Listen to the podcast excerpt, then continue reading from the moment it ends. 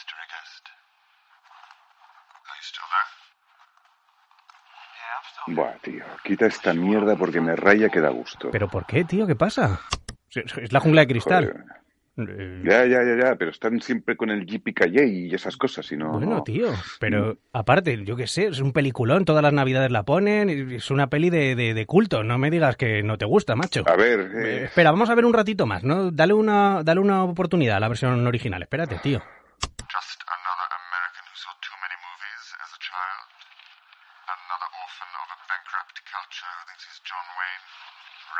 Que no es lo mismo, no es lo mismo. Pónmela en versión doblada, joder. Vale, ¿qué quieres? ¿Que la ponga en castellano entonces? Por favor. ¿Pero no te gusta Bruce Willis? ¿Como lo dice en inglés o qué? Prefiero la versión doblada. Bueno, toma, joder, la versión doblada, tío. ¿En serio cree que puede ganarnos la partida, vaquero? Yupicaí, hijo de puta. Esto sí que es un hijo de puta de calidad. Hostia, la verdad. Insuperable. La verdad que no. Es que langa es langa, ¿eh? Joder, qué bien dicho, tío. Buf. Si es que no se puede superar, tío, es, es la perfección del hijo de puta. Es. JPKJ, hijo de puta. Guau. Hostias, no se puede superar, no se puede superar. Tío. Langa es insuperable. A partir de ahora voy a ver Jungla de Cristal siempre doblada por Langa, si no, no me la volveré a poner más. Hostia, tío, es verdad, ¿eh? Sí, eh joder. Oye, gracias, Jingles, tío, por la recomendación esta. A partir de ahora lo empezaré a escuchar en, en castellano, porque es que el doblaje es muy importante en las pelis, ¿eh? Es como el Sayonara Baby. Claro, Constantino Romero diciendo el Sayonara Baby. Hostias. eh, que se te hace no el culo pesicola, tío. Sí, no se puede mejorar. Bueno, tampoco quiero entrar en el debate de si versión doblada, versión original, porque hay muchísima historia, evidentemente, y eso lo quiero dejar claro. La versión original es la versión original, ¿vale? Correcto. Nosotros únicamente lo que intentamos es imitar o plasmar esa versión original, pero a nuestro idioma y adaptarlo, ¿vale? Pero sí que es cierto, y eso quiero dejarlo claro, como la versión original no hay nada, porque es la interpretación que ha hecho el actor.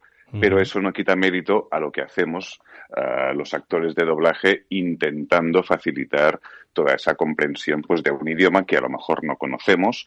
ah, bueno, que intentamos hacerlo de la mejor forma posible. Sin duda, totalmente de acuerdo. Aparte, sabes que, que yo soy súper fan del tema del doblaje y tal, que en el programa de radio que solemos hacer le doy toda la cabida que puedo al trabajo que hacéis. Y bueno, antes de, de- pues ya nos hemos puesto directamente a hablar, pero gracias por, por eh, participar en estas, en estas charlas, tío. Sí, sí, hemos empezado viendo esta peli porque nada. además tú eres un tío de cine, te gusta mucho el cine. Sí, me encanta el cine, me encanta el cine.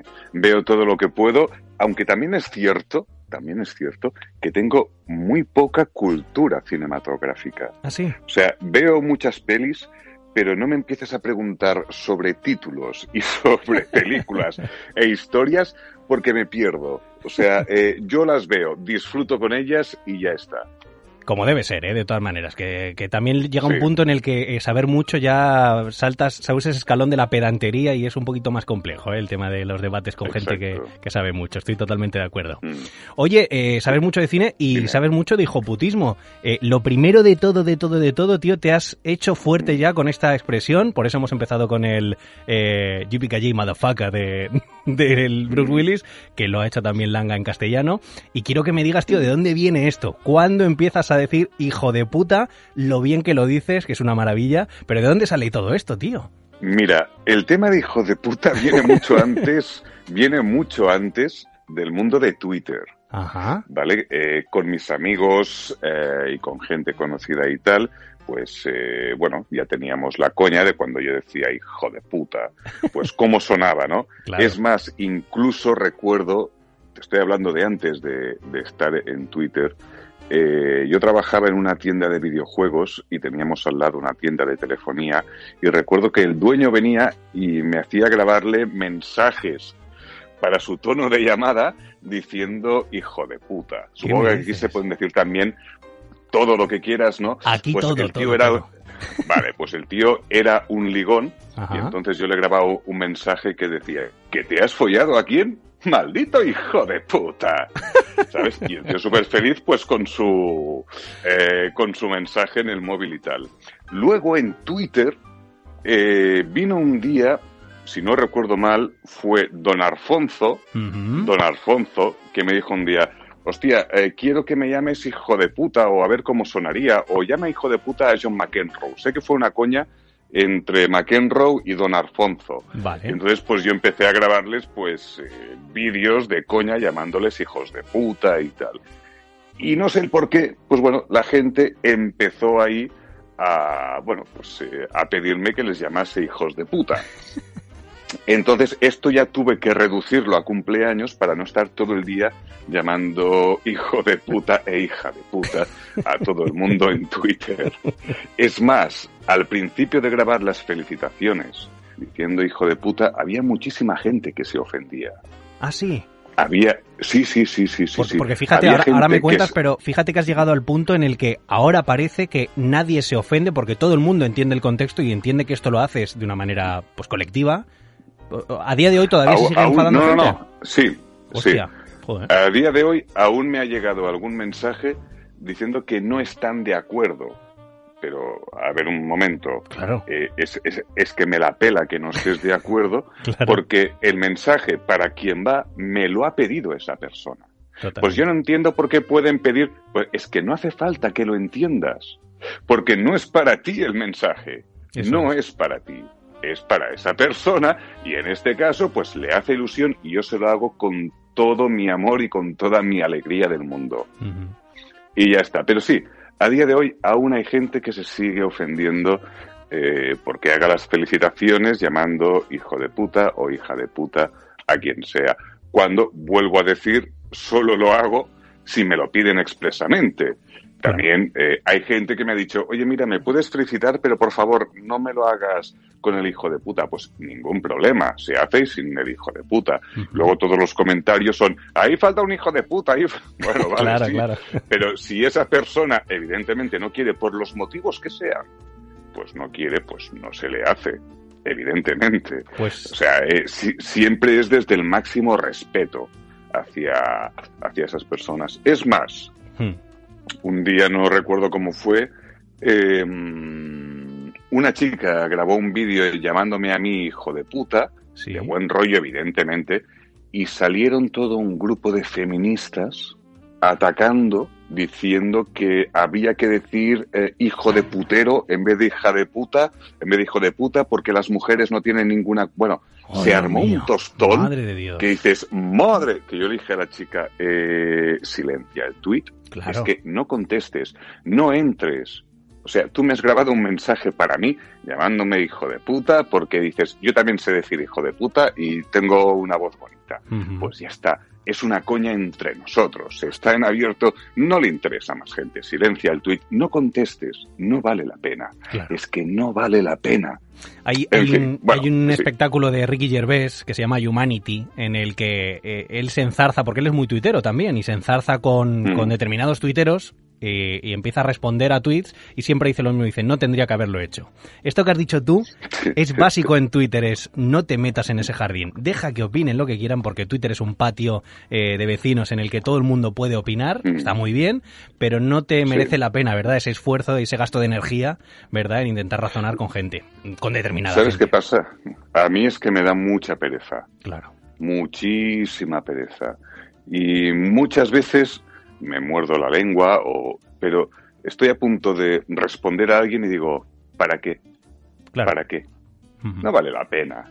Eh, déjale que sea feliz eh, con su idea y tal, o, o- o que crea que en algún momento, pues, ha, entre comillas, ganado esta batalla, o esta conversación, o esta dialéctica, o, o estos insultos, ¿sabes? Digo, sí, a ver, sí, que duerma feliz. Sí, a mí es que me da igual. Claro. Me da igual, me da absolutamente igual. Déjales correr, eh, ya está. Si yo estoy en Twitter eh, para pasarlo bien, para que nos riamos, para que, bueno, en cierta manera, pues eh, eh, tengamos un cierto vínculo de buen rollo con, con- con la gente que interactuamos. Entonces, para que me venga gente de fuera a insultar o lo que sea, pues no. Por eso decidí hace muchísimo tiempo eh, poner que únicamente me llegasen notificaciones de gente al que me sigue o a la que yo sigo. De forma que gente que no me sigue, que no sabe de qué va la movida, no me lleguen sus notificaciones y así pueda evitarme eh, leer muchísimos insultos. Que Claro. evidentemente, eh, cuantos más seguidores tienes, llegas a mucha más gente y por ende recibes insultos por todos sitios que ni sabes de qué van ni de qué vienen. Como el tuit ese que hice de coña de una cuña de, de radio local en la cual era una cuña de dos minutos veinte que me, me inventé me inventé un centro comercial en Tordesillas, Sí. una tienda y tal. Y a los dos años, a los dos años, ojo, eh, a los dos años de publicar el tuit, salió un hombre de Tordesillas llamándome gilipollas y que no tenía gracia y tal. Que digo, pero, ¿y este buen hombre? Hostia. ¿De dónde sale? Miro, y hostias, es que era de Tordesillas. Hostia, Digo, pe- pero ¿qué, qué, qué- qué no ha pillado que es un tuit de hace dos años? Que es puro humor, que está inventado, que dije Tordesillas como si llego a decir Sabadell, yo Claro, qué sé. claro. Eh, o vi al conejo, yo qué sé. Sabes que es, es todo inventado.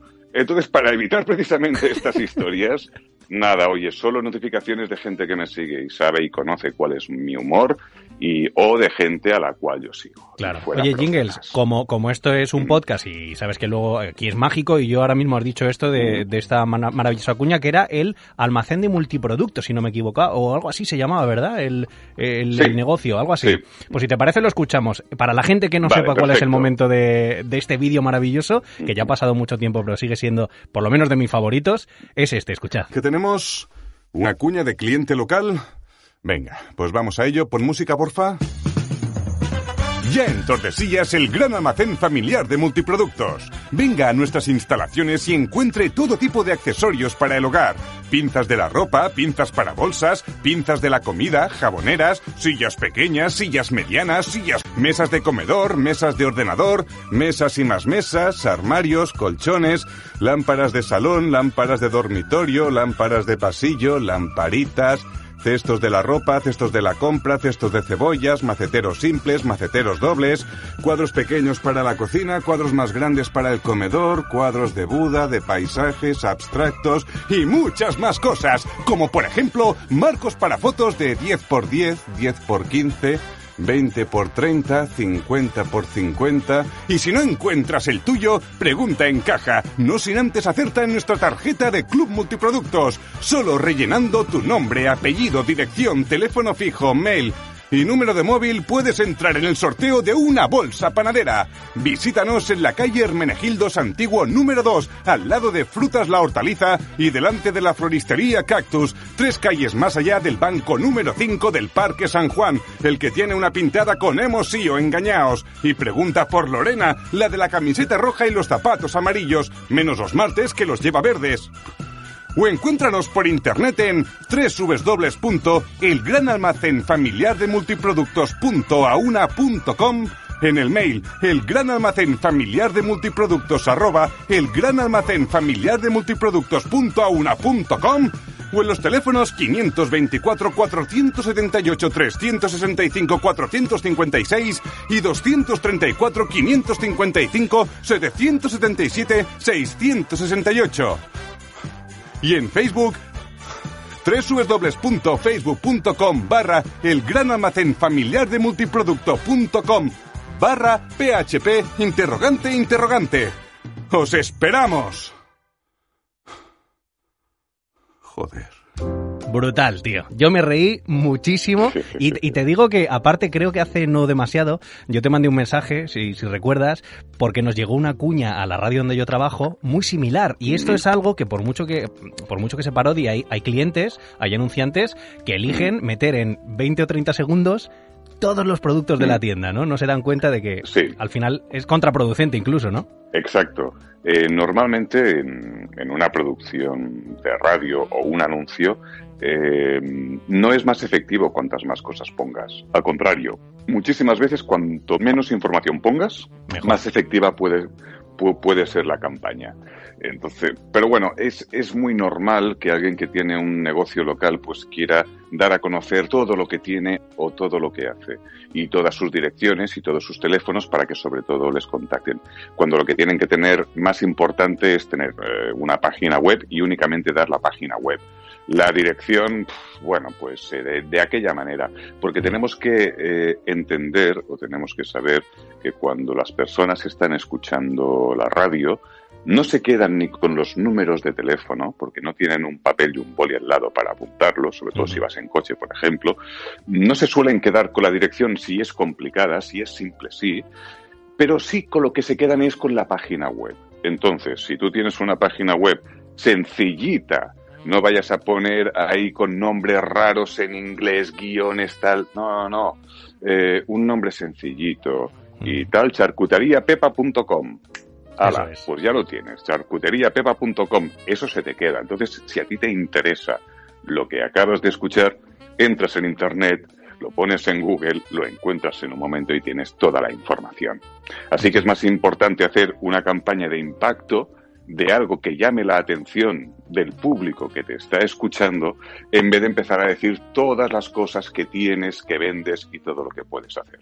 Sin duda. Tú que eres profesional además de la locución, del doblaje, que, llevas años y años trabajando en esto, porque querido amigo, eh, tienes una edad pero también una experiencia, obviamente. Tú eres un tío que has currado, mucho, has currado mucho. Esto de las páginas web es relativamente reciente. Antes eh, no se decían páginas web porque Internet no tenía a lo mejor ese tirón. Y ya te hablo incluso de, cuñas que se han grabado probablemente cuando tú eras un crío. Eh, si te das cuenta, en todas hay un denominador común, es captar la atención del oyente, ¿verdad? Ser, diferenciarte del resto, ¿no? Siempre, exacto. Nosotros, eh, cuando yo doy clases de, de locución, de publicidad, les digo siempre a mis alumnos que un texto publicitario se divide en tres partes. La primera es la llamada de atención, captar la atención del oyente, algo que les tiene que decir, ostras, ¿qué está diciendo? Voy a escuchar esto. Y esa pienso yo que es de las partes más importantes y fundamentales en cualquier producción sonora sin duda. Porque es lo que te diferencia, además de. Y, todos yo creo que tenemos en la memoria, al igual que las sintonías de programas, cuando algo es muy bueno se te acaba quedando en la memoria. Cuando una cuña es potente y correcta, además con el producto que está anunciando, eso se te mete en el cerebro, tío. Igual que en la tele, ¿eh? los spots de televisión bien hechos. Claro, y sobre todo los eh, los claims final, los eh, los slogans, los slogans que ahora lo llamamos claim porque somos muy muy modernos. Pero los claims, los eslogan, esto es muy importante, es, es, vamos, es básico, es vital. Todo el mundo debería tener uno para diferenciar su marca de las otras. Porque esto, a fin de cuentas, es lo que se nos queda grabado en el cerebro. Si yo te digo eh, con un poco de pasta basta, ¿tú qué dirás? Nor. No, no era Nor, me parece que era pastas Nor. No, no, ah, mira, no, se me ha ido no, no, no. Pues Te, digo, Nor. no, era esta, no era pero esta. se parece, se parece, se parece. ¿Pasta gallo? Con un, esto? No, no con un poco de pasta basta. Kior, Kior, sí señor. Gior, Gior, Hostia, tío. ¿Sabes qué pasa, tío? Que es que esto es de tu época y yo es que soy muy jovencito. O sea, que esto por eso no me suena. Por eso no me suena. Claro, claro, claro. Va a ser eso, ¿eh? La edad que no perdona. Bueno, pues busque, compare y si encuentro uno mejor... Cómprelo. Vale. ¿Y esto era? ¿Esto era? Ay, esta no me acordaré, tío, pero me suena un montón este eslogan. Tampoco, tampoco, mm, tampoco. es que... Esto era de Colón. Es que eres muy joven, lo Soy muy jovencito, tío. Pero, lo sé, Juan Carlos. Pero recuerdo estas campañas, ¿eh? las recuerdo además con cariño. Son campañas además nuestras, ¿no? De la publicidad patria, ¿verdad? Que, tiene tanta, tanta solera y tanta historia. Es verdad. Es verdad. Exacto, sí. Yo es que sabes dónde me quedé, tío, en el Busco Ajax. Yo ya a partir de ahí todo lo que se hizo después Claro, busco a Jax, ¿ves? Eso también es un eslogan, en, cierta manera. Pero me acuerdo, me acuerdo, me acuerdo poco del eslogan, me acuerdo de otra cosa, ¿eh? O sea, también te digo que me pilló. Sí, sí, claro. sí. Yo creo que nos, que nos pilló todos a una edad en la que empezábamos a descubrir lo que era Jax, ¿eh? Todos queríamos ser Jax. Todos queríamos ser Jax y ponernos desodorante Fa. Por supuesto, tío, es verdad, es verdad. Esperábamos ese spot cada año, esperábamos ese anuncio. Vamos. qué bueno. Qué, maravilla, tío. La verdad que, bueno, eh, no tengo guion, ¿eh? Por cierto, esto siempre lo repito en cada charla. Eh, estas conversaciones, cuando las arranco, empiezo a hablar con, con, vosotros. Con algunos tengo más noción de qué preguntar, con otros menos, y voy dejando que la mm. conversación fluya porque me parece que es la manera más natural de charlar También te diré Pues sí. que contigo, tío, es de las charlas más sencillas, también de las que más ilusión me hace, esto te lo digo de corazón, pero de las más sencillas porque eres un tío que te abres tanto, tanto, tanto en redes sociales. Esto lo primero, eres un tío, sí, o sea, eres un tío que eh, sales mucho en pantalla, te gusta mucho salir en vídeos, por ejemplo, das, eh, por ejemplo, te haces una torradita el eh, fin de semana o una calzotada y subes la- las fotos, o sea, eres un tío... Evidentemente, Claro. para que os jodáis todos. para que os jodáis todos y veáis lo que me estoy metiendo entre pecho y espada. Pues tío, esto es una Para maravilla. daros envidia. ¿Queréis un arroz? Toma arroz. Toma, cómetelo. Calzutada, calzutada. Barbacoa, toma barbacoa. Que hago unos fideos porque soy un masterchef. Ahí tenéis mis fideos. Pues esto, tío, es una maravilla. Y aparte de todo eso, luego hay otra cosa por, por la que también quería hablar contigo. Y es que no lo sé si, si eres un tío que te enfadas. Imagino que sí, como todos. Pero da la sensación, tío, de que eres muy, muy, muy, muy positivo. Y que eres una persona, tío, que le gusta vivir. Y que, le- que, que miras la vida con unos ojos, tío, que ojalá que todos lo viésemos igual. Tú lo has dicho antes, no te mola el mal rollo, en Twitter lo evitas y creo que eso es un también es un estilo de vida, es, oye, estamos aquí para ser felices, tío, y tú lo demuestras. O sea, eres un tío que transmite felicidad. Mira, no solo lo evito en Twitter, también creo que lo evito bastante en, en mi vida del día a día. Claro que me enfado, joder, me enfado muchísimas veces, pero pienso también que es una pérdida de tiempo el enfadarse. Eh, porque quien se enfada tiene dos problemas. Eh, el problema de estar enfadado, con el problema que puede suponer, y el problema de desenfadarse. Entonces, a mí me gusta ser siempre, como tú dices, positivo, de buen rollo y tal. Me agota muchísimo, me agota muchísimo, pero mucho, mucho, mucho discutir. Eh, y evidentemente discuto, porque eh, la vida está hecha de una manera que quieras que no, en algún momento tienes que discutir, tienes que tal, pero me agota muchísimo físicamente. Yo prefiero gastar mi energía en hacer cosas eh, divertidas, pasármelo bien, disfrutar, que no el hecho pues eh, de estar enfadado, de estar amargado, de, de discusiones muchas veces absurdas.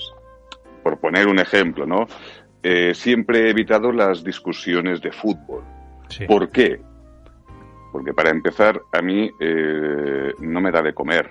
O sea, eh, las encuentro un poco absurdas y, y las he vivido desde que soy pequeño, eh, desde que trabajaba en una fábrica, desde que en cualquier sitio. ¿no? Las discusiones y charlas entre el Barça, el Madrid y tal, la gente, pero enfadándose. Gente que si pierde su equipo de fútbol no cena y tal, porque sentimos los colores. Me parece estupendo que sientas los colores. Es una pasión, sí, pero yo veo el partido. Soy del Barça. En esos momentos, cuando eh, veía el partido, pues me enfadaba, insultaba al árbitro, insultaba a todo, pa, pa. Pero si perdía, no pasaba nada. Desconectaba, vale, he perdido. Bueno, pum, pues yo continúo con mi vida, Es ¿no? que tu en vida esos sigue, momentos claro. sí que lo he dado todo. Claro. En esos momentos lo he dado todo. Incluso he ido al campo y me lo he pasado bomba. Mm. Pero no me dan de comer. Entonces no sirve de nada eh, para mí, para mi forma de ver, que es muy respetable lo que haga la gente. Pero para mí no sirve de nada pues estar eh, disgustado o enfadado porque el Barça ha perdido la Copa de Europa, le han metido cinco, eh, pues con el resto de mi vida, ¿no? Digo, es, es que no me sirve de nada porque aunque ganase el Barcelona, iba a cobrar yo una prima, iba a cobrar yo una extra, me va a aportar algo Claro. no. A mí a nivel personal, eh, con- bueno, sí, felicidad y alegría, muy bien. Pero si no lo consigue, pues no, yo me tendré que levantar otra vez a las 7 de la mañana para ir a trabajar a la fábrica, pues para cobrar mi sueldo y para tirar adelante, ¿no? Y eso es así. Si gana el Barça no me van a dar a mí una prima de 2 millones eh, de euros para que viva feliz. Claro. No. Eh, eh, yo comparto bastante además este sentimiento porque soy futbolero, soy seguidor del Atlético de Madrid y, y lo he pasado muy mal. Me, me pasó eso, que, que, que, por ejemplo, yo que sé, en una derrota dolorosa eh, te dura varios días. Yo, por ejemplo, el Atlético cuando perdió las dos Champions, hostia, tío, pues había que verme, había que verme. Yo los dos días después ver. del partido estaba jodido. A ver. Claro, a ver, es que joder, jode, claro, evidentemente. Claro, Pero más que puedas sentir disgusto porque gane o porque pierda, que eso eh, lo entiendo perfectamente, es más las discusiones a posterior que se pueden tener con, con gente rival. ¿sabes? De- yo qué sé, imagínate que es un Barça-Madrid, eh, que son súper emocionantes. Eh, tú eres del Barça, pierde el Barcelona y hay cosas que no te han parecido correctas o que un penal no se había señalado o que eso era falta, que no sé qué, ¿no? Ver la gente discutir de esta manera, casi llegando a las manos. Por eso digo, ¿para qué? Claro. ¿Para qué? No vale la pena, ya está, lo que ha pasado pasó. Y ni uno va a tener más razón que otro. Y aparte yo es que también eh, tengo que decir, a lo mejor soy un poco atípico, ¿no? Pero aunque yo sea del Barça, si veía que un jugador de Madrid jugaba bien, pues lo alababa. Decía, Claro. hostias, porque me gustaba ver... Y porque te gusta el fútbol realmente, Buen claro. fútbol, Claro. exacto, porque realmente te gusta el fútbol, ¿no? Mm. Más que ser un fanático de tu propio color, pues es más eh, un fan de, de- de jugar bien al fútbol. Y si ves un jugador que hace unas virguerías, aunque sea de otro equipo, tú lo alabas. O sea, para mí el mejor portero de la historia eh, eh, era Iker Casillas. O sea, y cuando metía un paradón, aunque fuese al Barça, pues es que le aplaudía decir, ole tus huevos, tío. qué, cabrón, ¿no? Qué eres". bueno es, claro. Claro. Bueno, de hecho decía, qué bueno eres, hijo de puta, ¿sabes? que por un lado te jodía, pero por otro decías, ole tú, Claro. ole tú. Bueno, esta es mi forma de ser, en cierta manera. Sí, yo creo, aparte yo sé, es una filosofía que cada vez intento aplicar más, aunque todavía hay determinados momentos en los que cuesta, porque a lo mejor son partidos muy calientes, lo que dices tú, que, que entras más al trapo, pero cada vez lo vas, lo vas haciendo menos, o yo también lo voy haciendo menos, porque, eh, como tú dices, no me aporta nada bueno a mi vida, al revés, me resta tiempo con Es mi es familia.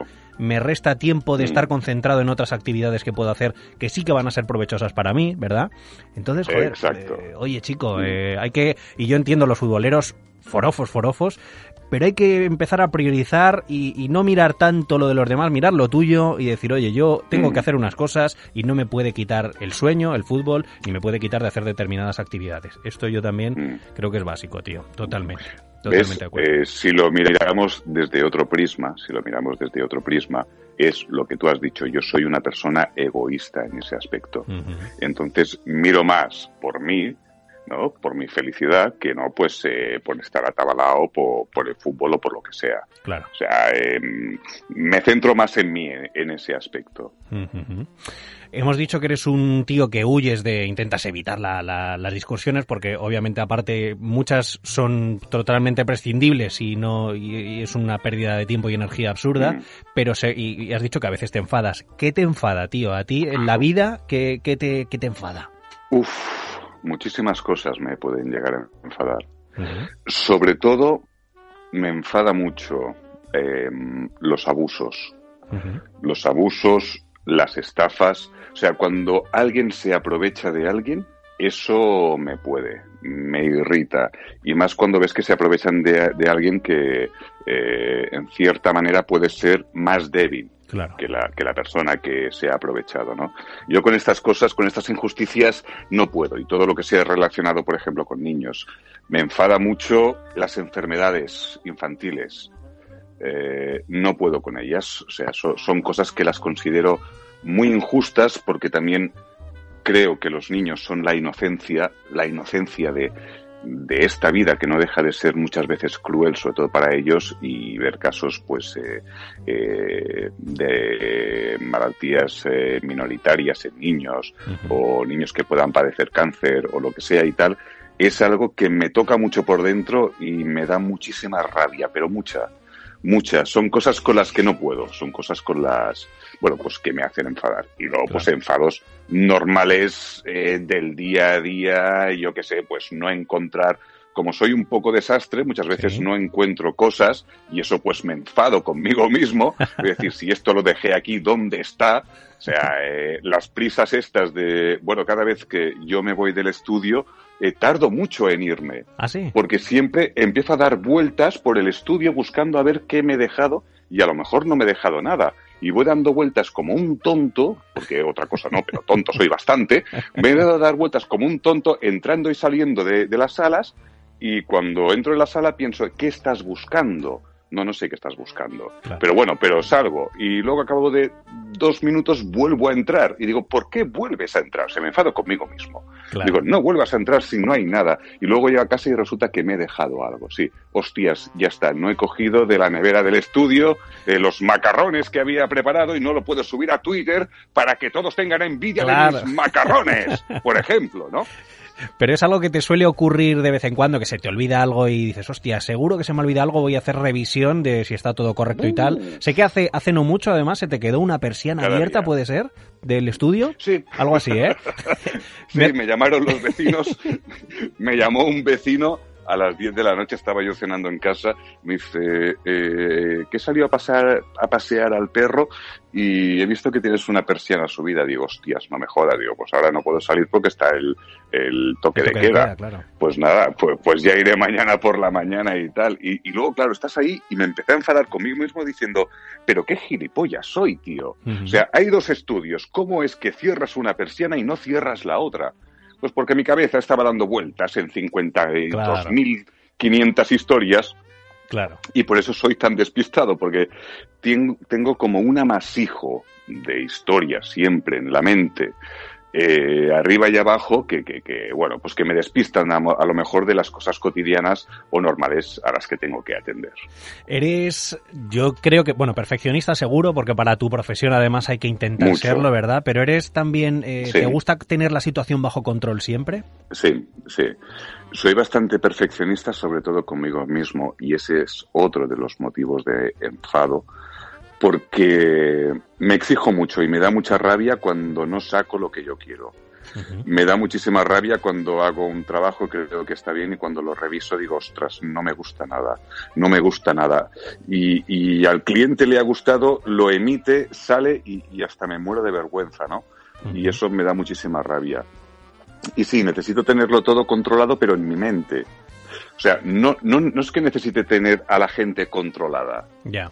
no, no sé cómo explicarlo, sino que Tú te haces necesito una- tenerlo ordenado Claro. en mi mente. Te haces una imagen mental Vale, de lo para- que quieres, ¿verdad? Y quieres que eso salga así, obviamente. Exacto, exacto. Esa, a ver, nosotros, eh, como sabes, somos un estudio de grabación, trabajamos para muchísimos clientes, entonces et- entran muchísimas producciones y yo necesito echar un ojo a nuestra hoja de producción y tenerlo todo bajo control, sabiendo eh, cuándo se van a entregar cada producción, eh, quién graba, a qué hora graba y tenerlo todo bajo control en ese aspecto, ¿no? Para que nada falle justamente para que nada falle. Digamos que mi obsesión por el control es en el trabajo, no en la vida. ¿Vale? Vale. Es- es- eso quiero dejarlo eh, muy separado, porque en la vida no. En la vida ya te digo que en, mi- que en mi día a día no tengo ningún tipo de, de, de necesitar de tenerlo todo bajo control. La verdad Claro. es que me dejo llevar bastante. Es únicamente en estas cosas, en, en las cosas de, de trabajo. Como tú dices, además lo requiere. Tu profesión es una profesión en la que tienes que, que cumplir unos plazos con los clientes, en las que tienes que dar un eh, nivel de calidad mínimo, que ya es un nivel de calidad Claro. muy alto para que esos clientes sigan confiando en ti.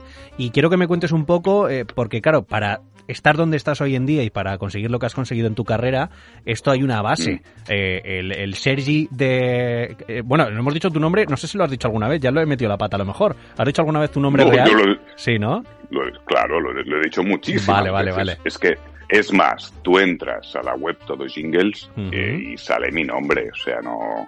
Nunca he escondido mi nombre. ¿Cómo, ¿Cómo te gusta que te llamen? ¿Sergi? ¿Sergi Carlas? ¿Carlas? ¿Cómo te gusta que.? o- no sé. Mira, Ca- Carles es el apellido, Vale, vale, vale, vale. ¿vale? No es nombre, No es nombre compuesto. Pero también te digo que como soy catalán, eh, la mayoría de, de clientes eh, se lían y me dicen Xavi, me dicen Jordi, Ah, sí. Y algunos me, me dicen Sergi, sí. Pero es normal, porque todos acaban en I. Y, y como es catalán, pues bueno, me- y algunos pues me dicen Carles y bueno, Ah, cada uno me dice pues... eh, entonces me da tan absolutamente igual el nombre que me digan. Es más, cuando hacía la mili, que claro, yo me ponía aquí pues eh, el nombre, el apellido, que es lo que debes de ponerte en el, en el uniforme, me ponía Carles, pues todos me llamaban Carlos, todos los mandos. Claro. Al final me cansé, me puse mi segundo apellido, que es Folk, Ajá. y me llamaban Foch. Entonces, al final lo quité y volví a poner Carles. O sea, da igual, me llaman de todas formas. Y no le hace esas cosas nada, ¿no? Que te llamen como quieran y listo, ¿no? ¿Qué más da? Si al final... Y sobre Sí, todo jingles. como. Claro, sobre todo jingles. Ya eh, creo que también, eh, porque no es un personaje. Cuando, por ejemplo, he hablado con Nike de Samotracia, ella no se llama Nike de Samotracia, se llama Chris. Cuando he hablado con el formalito... ¡No fastidies! Claro, tío. ¡No fastidies! Pero, pero ¡No lo sabía! Exacto. Merkel no es Merkel, pero todo el mundo le llama Merkel. Y a ti. ¿Cómo que no es Merkel? No, tío. Me Es que estás esto es, dejando todo loco. esto es una locura de Twitter, tío. Esto es una locura. Y la ¿Pero gente. ¿Me estás diciendo que la gente en Twitter pone fotos de avatar que no son ellos y nombres Sí. inventados? Sí, tío, había que decirlo. O sea, ha llegado el momento de poner las cartas sobre la mesa. Esto está ocurriendo en Twitter, tío. Esto Se está va a ocurriendo. hundir Twitter cuando lo sepa la gente.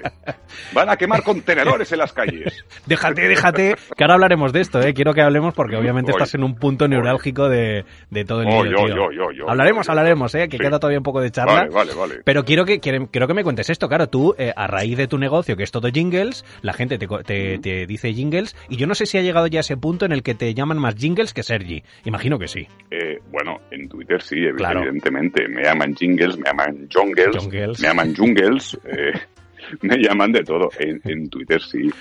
¿Y te gusta? En Twitter sí. Sí, Sí, ¿no? Sí, sí, sí, sí, Claro. sí, sí. Ningún tipo de problema.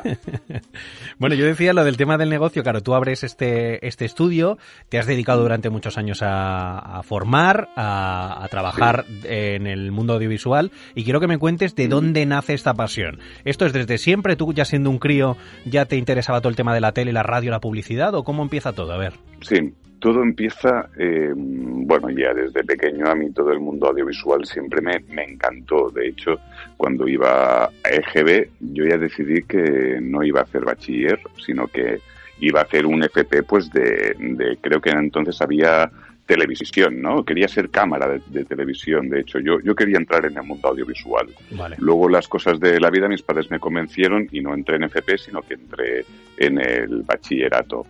Pero luego yo tenía dos vocaciones. Yo tenía dos vocaciones. La primera era eh, ser policía Anda. y la segunda era dedicarme al mundo de la voz.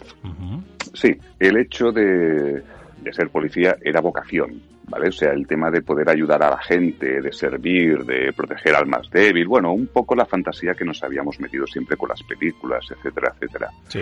Pero ¿qué pasó? Que cuando hice las oposiciones para Mossos de Escuadra, que era cuando era el inicio de los Mossos de Escuadra en Cataluña, que eran las primeras promociones y tal, no se podía, no podías tener, por ejemplo, miopía, Mm. ni estar operado, ni estar operado de miopía. Y yo por aquel entonces tenía casi tres dioptrías en cada ojo Claro. y, y si me operaba tampoco me iban a dejar entrar porque, bueno, pues eh, por riesgo de un golpe tuvieses un desprendimiento de retina, bueno, no se permitía. Así que, bueno, ya descartada esa parte, entonces me fui a mi otra vocación que era todo el tema, pues, eh, de la voz, el doblaje, etcétera, etcétera. Y hay un momento en el que tú, porque esto no se queda sería cuando, cuando ya ves que no puedes dedicarte al tema de, de la policía, ¿qué edad tendrías más o menos? 19. 19 años. Tú con 19 Ujú. años ya tenías esta voz, porque hay un momento, esto es físico, es eh, la propia Sí. física del ser humano, eh, hay un momento en el que te cambia la voz, tanto a vosotras como a nosotros, eh, queridos y queridas oyentes que estáis escuchando esta charla. Eh, tú hay un momento en el que la voz muta. Y, y te das Ujú. cuenta, eres consciente del potencial o de la capacidad vocal que tienes, ¿no? Bueno, no la tenía tan grave como ahora, ¿eh? Vale. Pero una cosa te voy a, a- a decir y a lo mejor te sorprendes. Mi cambio de voz fue a los 17 años. Vale. Hasta los 16 años o casi 17, si alguien llamaba a casa de mis padres y me ponía yo, me confundían con mi hermana. ¿Qué dices? Imagínate, mi voz era, era femenina de pito total. Entonces a los 17 creo que fue, que es segundo de BUP, ¿no? Si no recuerdo mal, segundo Sí. de bachiller, te empieza a hacer un, bueno, los gallitos y tal, y, y, bueno, y la voz empieza a madurar, ¿no? Y, y, bueno, claro, a los 19 años no tenía la voz eh, tan grave como ahora, eso es con los años, pero bueno, pero no, tampoco era muy consciente ¿eh? de, de la voz. Yo sí que siempre había visto y sabía la voz que tenía mi padre que él era profesor en, eh, en EGB y todos los niños le tenían miedo por la voz, precisamente. O sea, tu padre ya tenía una Y- voz grave imponente, ¿no? Sí, y por lo visto mi abuelo también. Vale. Lo que pasa es que mi abuelo, claro, yo ya lo conocí de abuelo, que es cuando viene la decadencia un poco de la voz, en la cual eh, se torna menos grave y se vuelve un poco más afónica. Se digamos. ensucia un poquito, ¿no? Por así decirlo. sí. Sí, entonces yo no le recuerdo a él con la voz grave, sino más bien con la voz pues de persona mayor. Pero mi padre sí, mi padre sí, siempre yo le recuerdo pues con la voz grave, ¿no? Y bueno, yo tampoco pensaba que, que la llegase a tener como él. Es más, creo que mi padre la tiene más grave que yo. ¿Qué me dices? Mm. O sea, que una charla entre vosotros, Sí. eh, hay determinadas especies que no la escuchan. Como es tan grave, ¿no? Igual que con los tonos agudos, ¿verdad? Seguro que hay. Sí, que- más que o los- menos. Que los tonos muy graves a lo mejor no, le- no lo perciben y es como, hostia, que están hablando.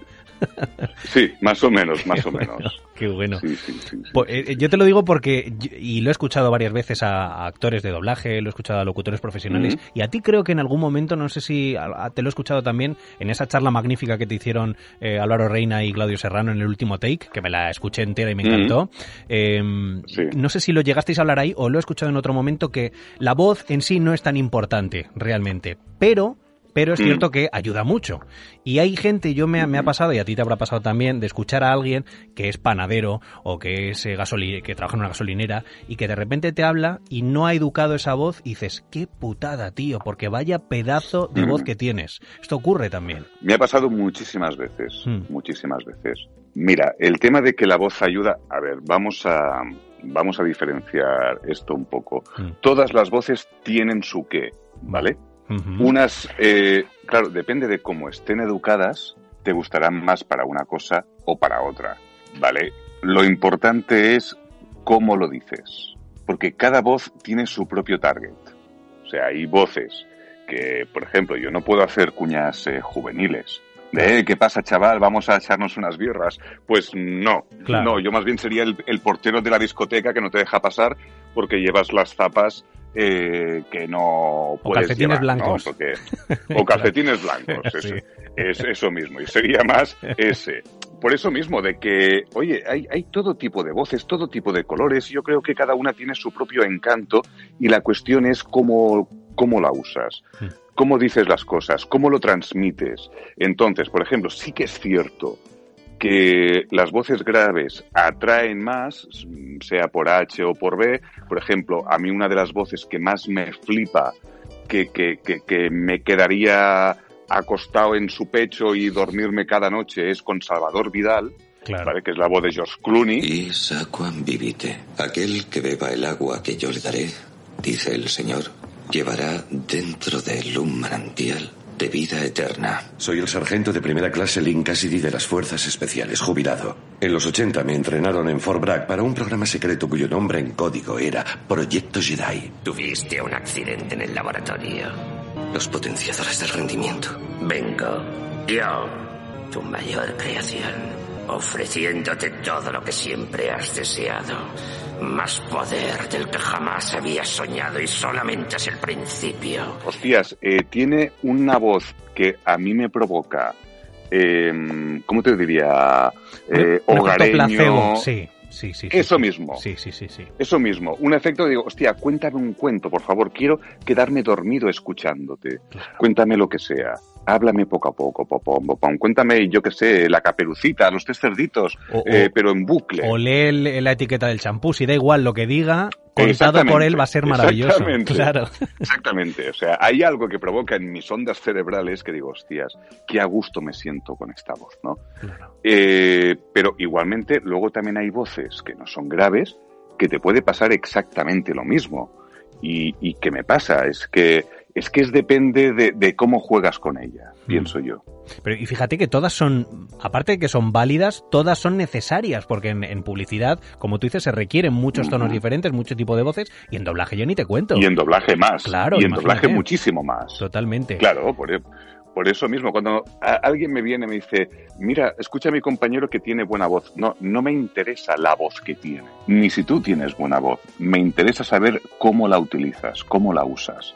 Claro. Eso es lo que a mí me importa. O sea, no vengas a, a- a decir, yo me voy a dedicar a esto porque tengo buena voz no, no, porque yo me he encontrado, por ejemplo, con clientes que te llaman por teléfono, hola, ¿puedes venir un momento hoy, ya, ahora mismo al estudio, que tengo una urgencia? Sí, sí, claro.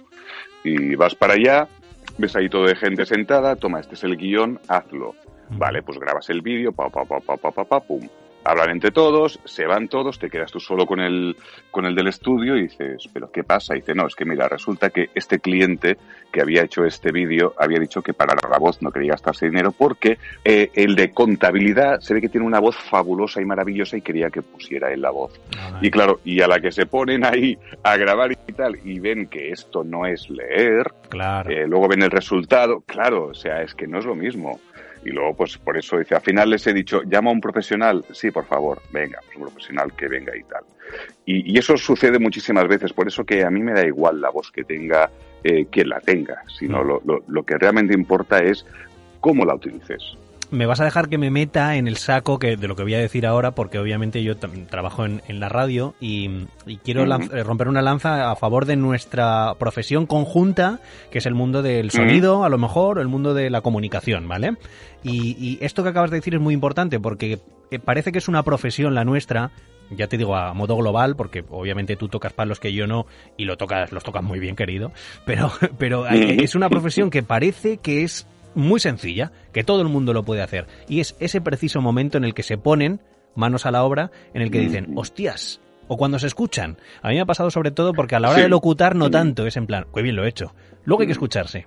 Y ese punto, tío, es lo que cuesta. A mí, por ejemplo, me ha costado mucho, ¿cómo diría? Entender mi voz. Me ha costado mucho comprender cuál es mi timbre y tal. ¿A ti te ha pasado esto alguna vez que te escuchabas? Supongo que sí, muchísimas veces. Pero, pero hay, hay un aún momento. Me pasa. Claro. Aún me pasa que me escucho y no me gusta. Pero esto ya es otra cosa. Esto es otra cosa. Esto es que no has dado el matiz a lo mejor que querías en esa, en esa frase o en ese texto. ¿Verdad? Porque, porque ahí ya es un punto a lo mejor ya de control ya a nivel profesional. Eso pasa muchas veces, sí, pero muchísimas veces también incluso me escucho mi voz y no me gusta mi voz grabada. ¿Ah, sí? Mm, sí, yo creo que me pasará siempre.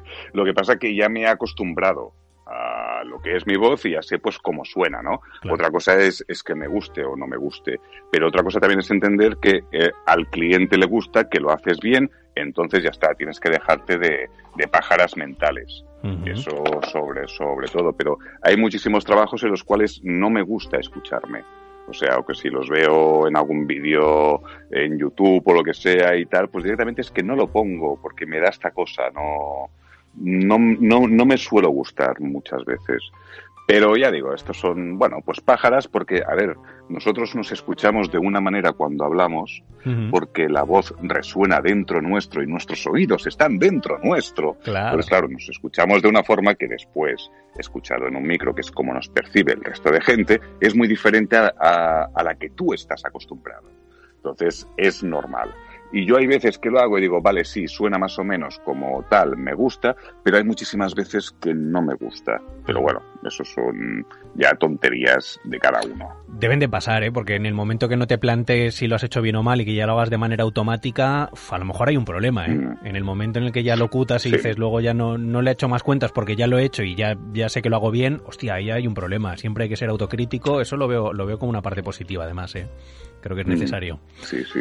Eh, ¿Por qué das el salto? Y quiero que hablemos ahora, hablaremos de Twitter, hablaremos de, otras muchas cosas, pero quiero que, me digas por qué das el salto a, abrir tu propio estudio y montártelo de una manera un poquito más individual. A ver, nos tenemos que remontar un, poco. Eh, yo trabajaba en una fábrica. Entonces, cuando salía de la fábrica, eh, por las tardes cogía el coche, me iba a Barcelona y me quedaba hasta que cerraban los estudios de doblaje ahí, escuchando y aprendiendo. A la vez también muchas otras tardes me iba a la radio donde grababan profesionales publicidad, me quedaba con ellos y escuchaba cómo lo hacían, me llevaba los textos, los practicaba en casa, etcétera, etcétera.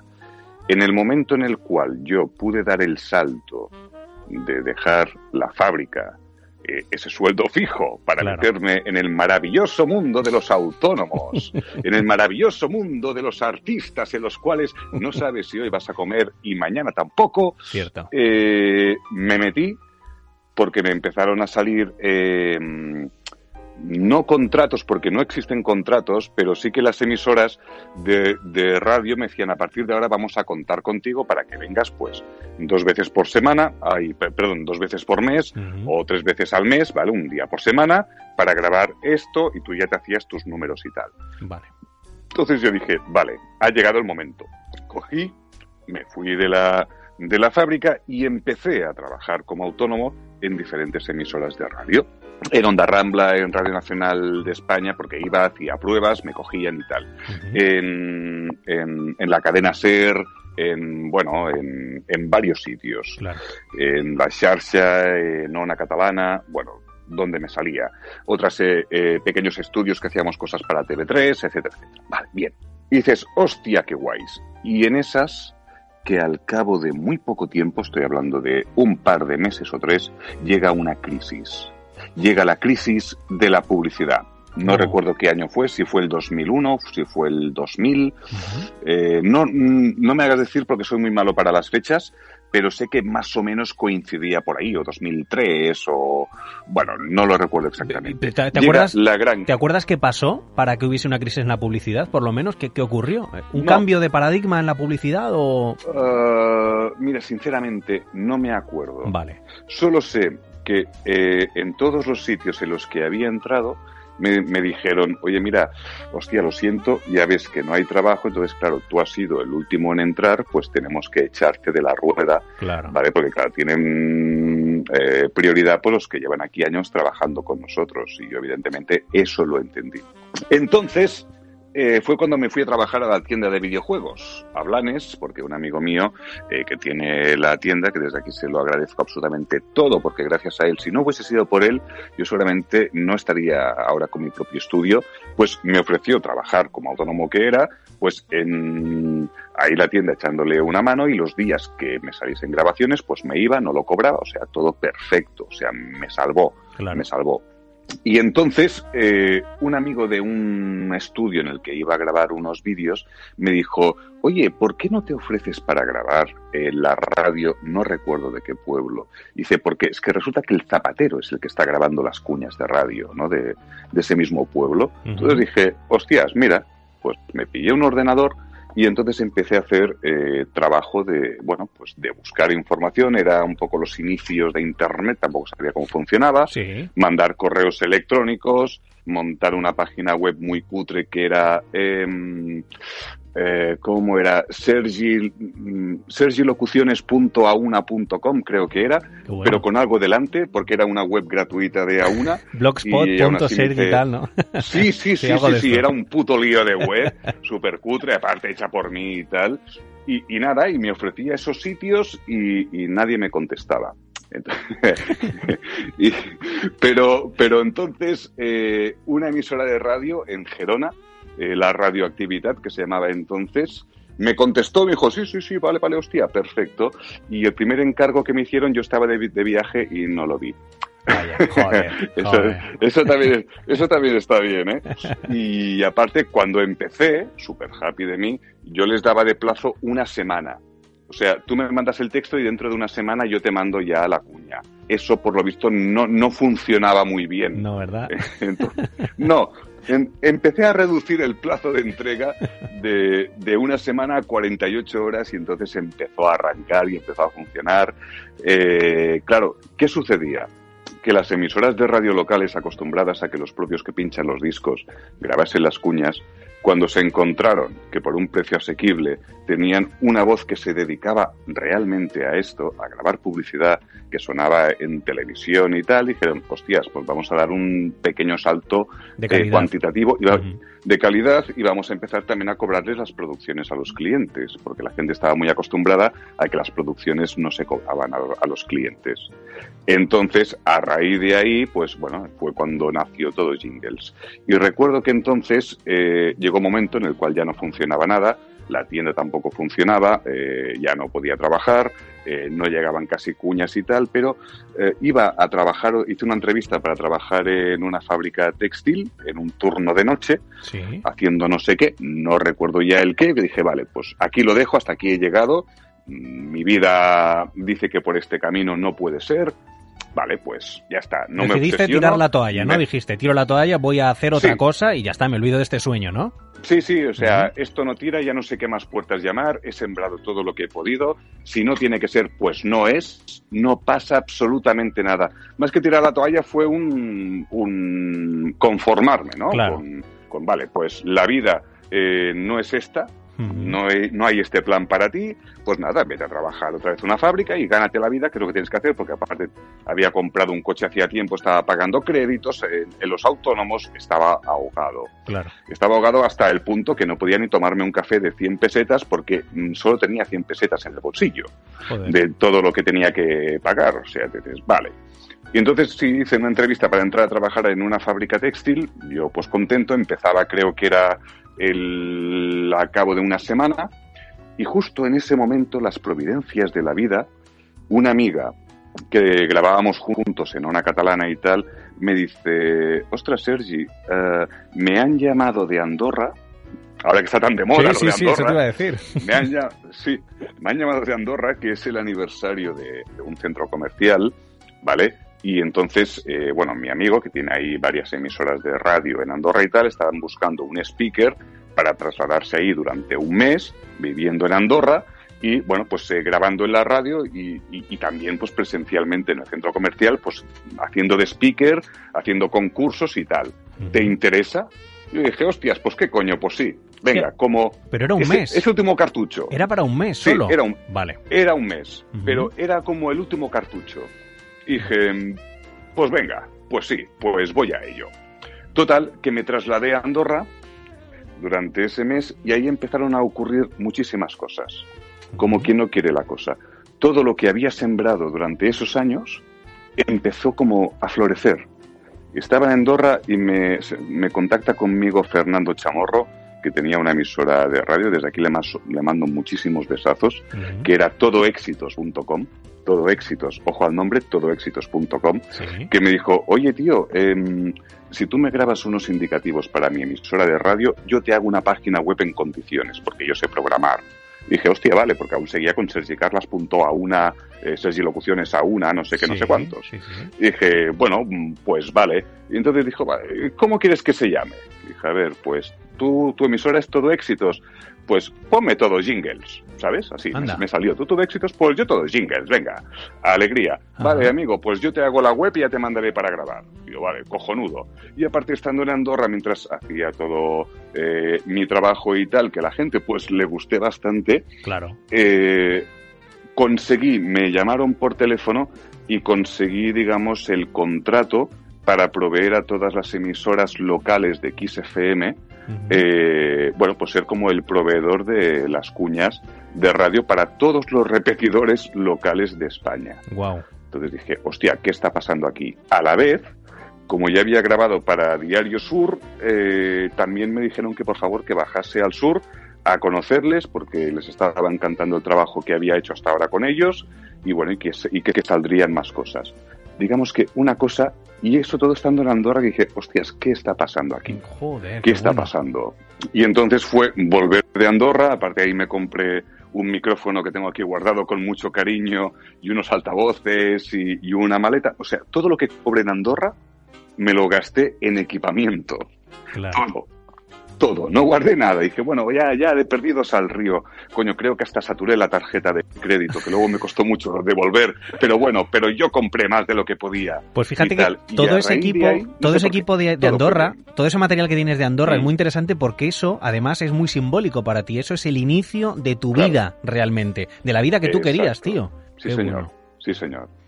Y entonces mira cómo son las cosas que la página web empezó a funcionar y al cabo de un tiempo yo llamé a Fernando Chamorro y dije, oye Fernando, digo, tú eres un hijo de puta.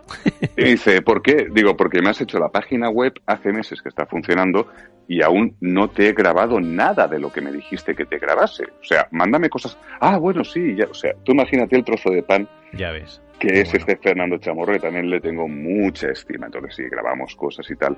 Pero a raíz de ahí luego, a ver, no fue una explosión de trabajo y Ya, ya, ya, ya. vivir de puta madre, no, no, sino que fue el inicio de empezar a arrancar todos jingles como tal. Qué guay, tío. El pistoletazo de salida de la carrera tan chula que has hecho al final y de la que obviamente tendrás Mm. mil historias, mil y una anécdotas y, y mil, Sí. y mil y una experiencias que habrás vivido espectaculares. Qué maravilla, tío. Y, Y, todo luego, esto también te lo cuento. Sí. ¿Sabes por qué te lo cuento también todo esto? Porque yo he escuchado muchas veces a lo largo de mi vida el has tenido suerte. ya. Y dices, no, hijo de puta, no he tenido suerte. No he tenido suerte. Me lo he currado. Me lo he currado. Y me jode muchísimo cuando alguien, eh, sin saber, pues le dice a otra persona pues que ha tenido suerte en la vida, en el trabajo y tal. Hmm. Que no dudo que haya gente que sí. Pero si realmente no lo sabes, no lo digas, porque no sabes todo el esfuerzo y todas las penas y todos los llantos que han habido detrás de alguien que ha podido conseguir algo. Ojo, porque claro, yo empecé con capital cero, capital cero, básicamente, y fue, bueno, pues ya te digo, con la tarjeta de crédito a tope, con 100 pesetas en el bolsillo sin poder gastar, y a base pues de ir luchando, ir haciendo y malabares, ¿no? Esas historias pues mm, no puedes saberlas de todo el mundo. Pues te voy a agradecer muchísimo que hayas contado esta historia, porque es una historia, yo no, yo no la conocía, no sé si alguna vez la has contado en alguna entrevista o no. Eh, en todo No, caso, no sé. te agradezco que la hayas contado aquí, porque eh, igual que hay muchas veces, que esto yo creo que tú conocerás algún caso de alguien que sí que realmente vive muy bien o le va muy bien la vida sin merecerlo. Hay veces que sí sabemos que esa persona probablemente no lo merezca. A mí me da mucha, mucha, mucha alegría cada vez que escucho una historia como la tuya, que son muy pocas por desgracia, pero de gente que tenía una ilusión, que estaba en la más absoluta mierda, tío, y que de repente le fue bien la cosa, no por suerte, por todo lo que había sembrado. Tú lo has dicho, tú habías sembrado mucho y esa se- eh, eh, toda esa siembra se podría haber echado a perder. Porque a veces pasa también. Gente que Sí, lo merece y no tiene esa y- suerte de que, de que la chispa, Exacto, o sea, ¿sabes? Exacto, Mm. también quiero decir, o sea, no es eh, si te esfuerzas mucho al final lo consigues. No, no todo el mundo lo Por consigue. desgracia no. Y no, y no por eso quiere decir que no sirvas o que seas un fracasado. Mm. Eso también lo quiero dejar mm, muy en constancia, ¿vale? Digamos que, bueno, a veces, pues, eh, sea el motivo por el que sea, puede salir o no, pero no tiene nada que ver con que te hayas esforzado más o te hayas esforzado bueno, menos. A lo mejor otra persona con el mismo esfuerzo y haciendo lo mismo que yo, pues no le hubiera salido por H o por B. O yo que ya había decidido, pues, dejarlo, absolutamente, y, y, y, y aparte decirme a mí mismo, no pasa nada. No ha salido, no pasa nada, no es el momento. Claro, Si tiene que salir, pues ya saldrá, ¿sabes? sin duda. Pero bueno, que, que no quiero desanimar a nadie. No, no, por supuesto. Y, y bueno, todo esto lo contabas y lo contábamos. Estábamos hablando de que diste el salto precisamente al estudio, a tener tu propio estudio. Sí. Te has metido en unas obras faraónicas, has cambiado de sede, si no me equivoco, ¿verdad? Local Mm, nuevo, sí. instalaciones nuevas. Sí. A día de hoy, Mm. ¿te arrepientes de algo, de haber dado ese salto a, a montar tu propio negocio? ¿O es todo alegría y después de todo lo que ha pasado, ahora estás en un momento perfecto? A ver, no es un momento perfecto. bueno, claro, ahora mismo por curro con, no. Con toda la crisis del coronavirus es una mierda, pero te puedo decir de que no me arrepiento absolutamente de nada y que realmente me siento muy orgulloso de poder tener mi propio estudio, de poder, de poder tener gente trabajando, de, de poder dar trabajo a gente que a mí lo que más ilusión me hace, y siempre lo he, lo he dicho, ya no es eh, poder vivir yo de esto, sino poder dar trabajo a gente. Claro. ¿Tú sabes lo bien que sienta eso? Claro. Tú sabes, el, el- no sé, supongo que hay muy, muchos, mucha clase de, de empresarios y tal, ¿no? Pero yo el hecho de poder tener gente contratada, fija, y, y- y poder pagarles un sueldo cada mes, y que aparte que trabajen contentos, porque están contentos con el trato y todo, hostias, esto es fabuloso. Mm. Y aparte, entonces, eh, todo el resto de locutores autónomos que, que tenemos, que son profesionales libres, que graban aquí, graban allá, etcétera, etcétera, que son no va por contrato, eh, sino que son autónomos y tal, ¿no? Pues poder dar a esa gente, pues también trabajo, el trabajo eh, que se pueda, ¿no? Unos más, unos menos, depende de muchísimos factores, pero bueno, pero para mí es una gran satisfacción poder dar trabajo Hmm. en, en eso. Por eso yo estoy muy orgulloso de tener mi propio estudio. Y ojalá que puedas dar mucho más, ¿eh? que esto que, que esto es una cosa que ahora la cosa está como está, pero que ojalá que todo empiece de nuevo y lo esperamos todos a rodar y que puedas incluso, pues eso, in- incorporar a más gente, nunca se sabe, o sea, al final esto es un negocio en el que, claro, Pero, Ojalá. pero es verdad que debe, ser una satisfacción. Los que solo hemos trabajado además Mm. eh, por cuenta ajena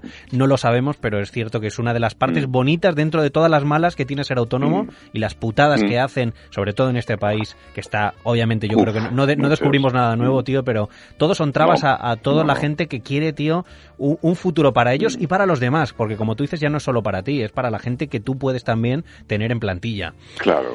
Mm. Um, Es una de las sí. partes muy bonitas, me lo imagino y imagino esa satisfacción que tienes cada vez que pagas los sueldos. Eh, es en plan, lo estoy pagando Exacto. con un gustazo, ¿verdad? Sí. Sin duda, tío. Bueno, tu estudio, La por cierto, para la gente que, porque yo imagino que del el 99% de gente que está escuchando ahora mismo esta charla saben quién eres, porque han visto en Twitter que a lo mejor lo hemos puesto y tal y se han metido Landal Play, Sí. pero eh, a lo mejor hay un 1% que no te conoce. A, a ese 1% yo lo que les recomiendo es darle ya a seguir a arroba todo jingles. Esto es lo primero.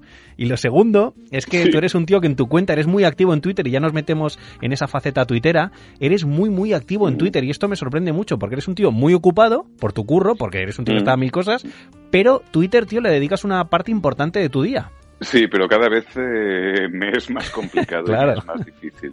La verdad que sí. A ver, eh, yo hago todo lo que puedo y, y- y en cualquier momento pues suelo estar conectado en Twitter y tal. Lo que me es más difícil últimamente es interactuar, responder, leer todos los mensajes, Mm. etcétera, etcétera. Me es muy complicado porque es que debería dedicarme las ocho horas en- enteras. Creo que he mostrado algún vídeo de, para que os hagáis una idea eh, de la cantidad de notificaciones que tengo cada día que pueden superar las 500, ¿no? Madre Y por mía. eso me hace mucha gracia cuando las cuentas dicen, es que esta persona, que no me lo dicen a mí, ¿eh? que no me lo dicen a mí, insisto, pero leo tweets de, em, desde que esa persona tiene no sé cuántos seguidores, eh, va de divo, no contesta a nadie, Se ni le ha pap, subido. pero esto qué es, o sea, Hmm. sí, exactamente, se le ha subido y la gente se ofende, ¿no? He visto gente ofendida porque ha escrito un tuit tal y no le ha contestado y ese porque debe ir de, con aires de grandeza. Mm. Y entonces eh, yo desde mi humilde posición, sabiendo que no va para mí, eh, yo intento hacerles comprender que digo, mira, yo tengo 50 y no sé cuántos mil seguidores, 56 mil creo, 55 mil, no sé, da igual. Digo, mirad un momento solo en una hora la cantidad de notificaciones y grabé un vídeo pasándolos y Claro, digo, imagínate. es imposible. Es, y aparte de eso, que el propio Twitter te elimina notificaciones. Hay un momento que las notificaciones aparecen con un par de rayas y quiere decir que en ese intervalo de tiempo que sepa Dior de cuántos minutos o horas es, eh, te lo ha borrado, yo qué sé, pues para que no te pete el teléfono, no tengo ni idea. Y suerte que lo tengo eh, las notificaciones desactivadas, ¿no? O sea, que solo las veo cuando entro. Pero es que es prácticamente imposible. Entonces, ¿qué pasa? Hay gente que en, en abierto te pide un cumpleaños, tú evidentemente no lo ves porque es imposible, y luego pues, eh, eh, bueno, ay, es que no lo viste, es que no, es, es que no puedo, es que tenéis que escribirme por privado porque ahí intento más o menos tenerlo organizado. Y ahí igualmente si ahora entres si ahora entras en mis DMs, te vuelves loco también Claro. de solicitudes, de cosas, y a veces pues se me pueden pasar cosas, pero es que soy humano. Y entre el Twitter, el trabajo eh, eh, y todas las cosas que, que llevo delante en mi día a día, mm, es prácticamente imposible llegar a todo. Pero se intenta, se intenta. Claro, es lo, es lo suyo. También te diré que yo creo que pasa mucho, en este país pasa mucho, ¿eh? pero en, en- en todo el mundo realmente el, eh, la capacidad de lidiar con las emociones de uno mismo es una cualidad que debemos trabajar todos. A, a la hora de, de exigir algo a alguien o a la hora de, de pensar que lo tuyo es lo más importante, que está que prevalece por, por delante de los demás, de primero creo que debemos hacer el ejercicio de lidiar con nuestras emociones antes de recriminar o reprochar nada a nadie. Porque como tú dices, tú no tienes la culpa de que alguien pueda tener el día cruzado y te exija esto, te exija lo otro, porque no entiende precisamente tu situación. No entiende, eh, claro, él, él- esa persona no está viendo lo que tú tienes encima, toda la carga de curro, más la carga de, de- de estrés que puedas tener en tu día a día, o, o- o mil cosas, ¿sabes? Mil situaciones que es verdad que Exacto. tendemos a, a exigir muy rápido, tío, y, y a lo mejor tendríamos que ponernos también en la piel de los demás, antes de, de criticar. A veces es difícil, pero bueno. A ver, que yo he sido el primero, yo he sido el primero, ¿eh? que cuando tenía pocos seguidores y escribía por a lo mejor algún comentario al- a alguien con muchos seguidores, me extrañaba digo, ostras, qué raro que no conteste, ni le haya dado fab, ¿no? Hmm. No me enfadaba, ¿eh? Pero me extrañaba, ¿no? Y no sabía el por qué. Y recuerdo que quedé con, con unos que tenían 10.000 seguidores y tal, y un día hablando, y yo les dije, oye, ¿vosotros cómo gestionáis todo eso? Entonces ellos me dijeron, mira, es, es que es prácticamente imposible. Y ellos con 10.000 seguidores ya me enseñaron la cantidad de notificaciones que tenían y digo, hostias, esto sí que, que es grave.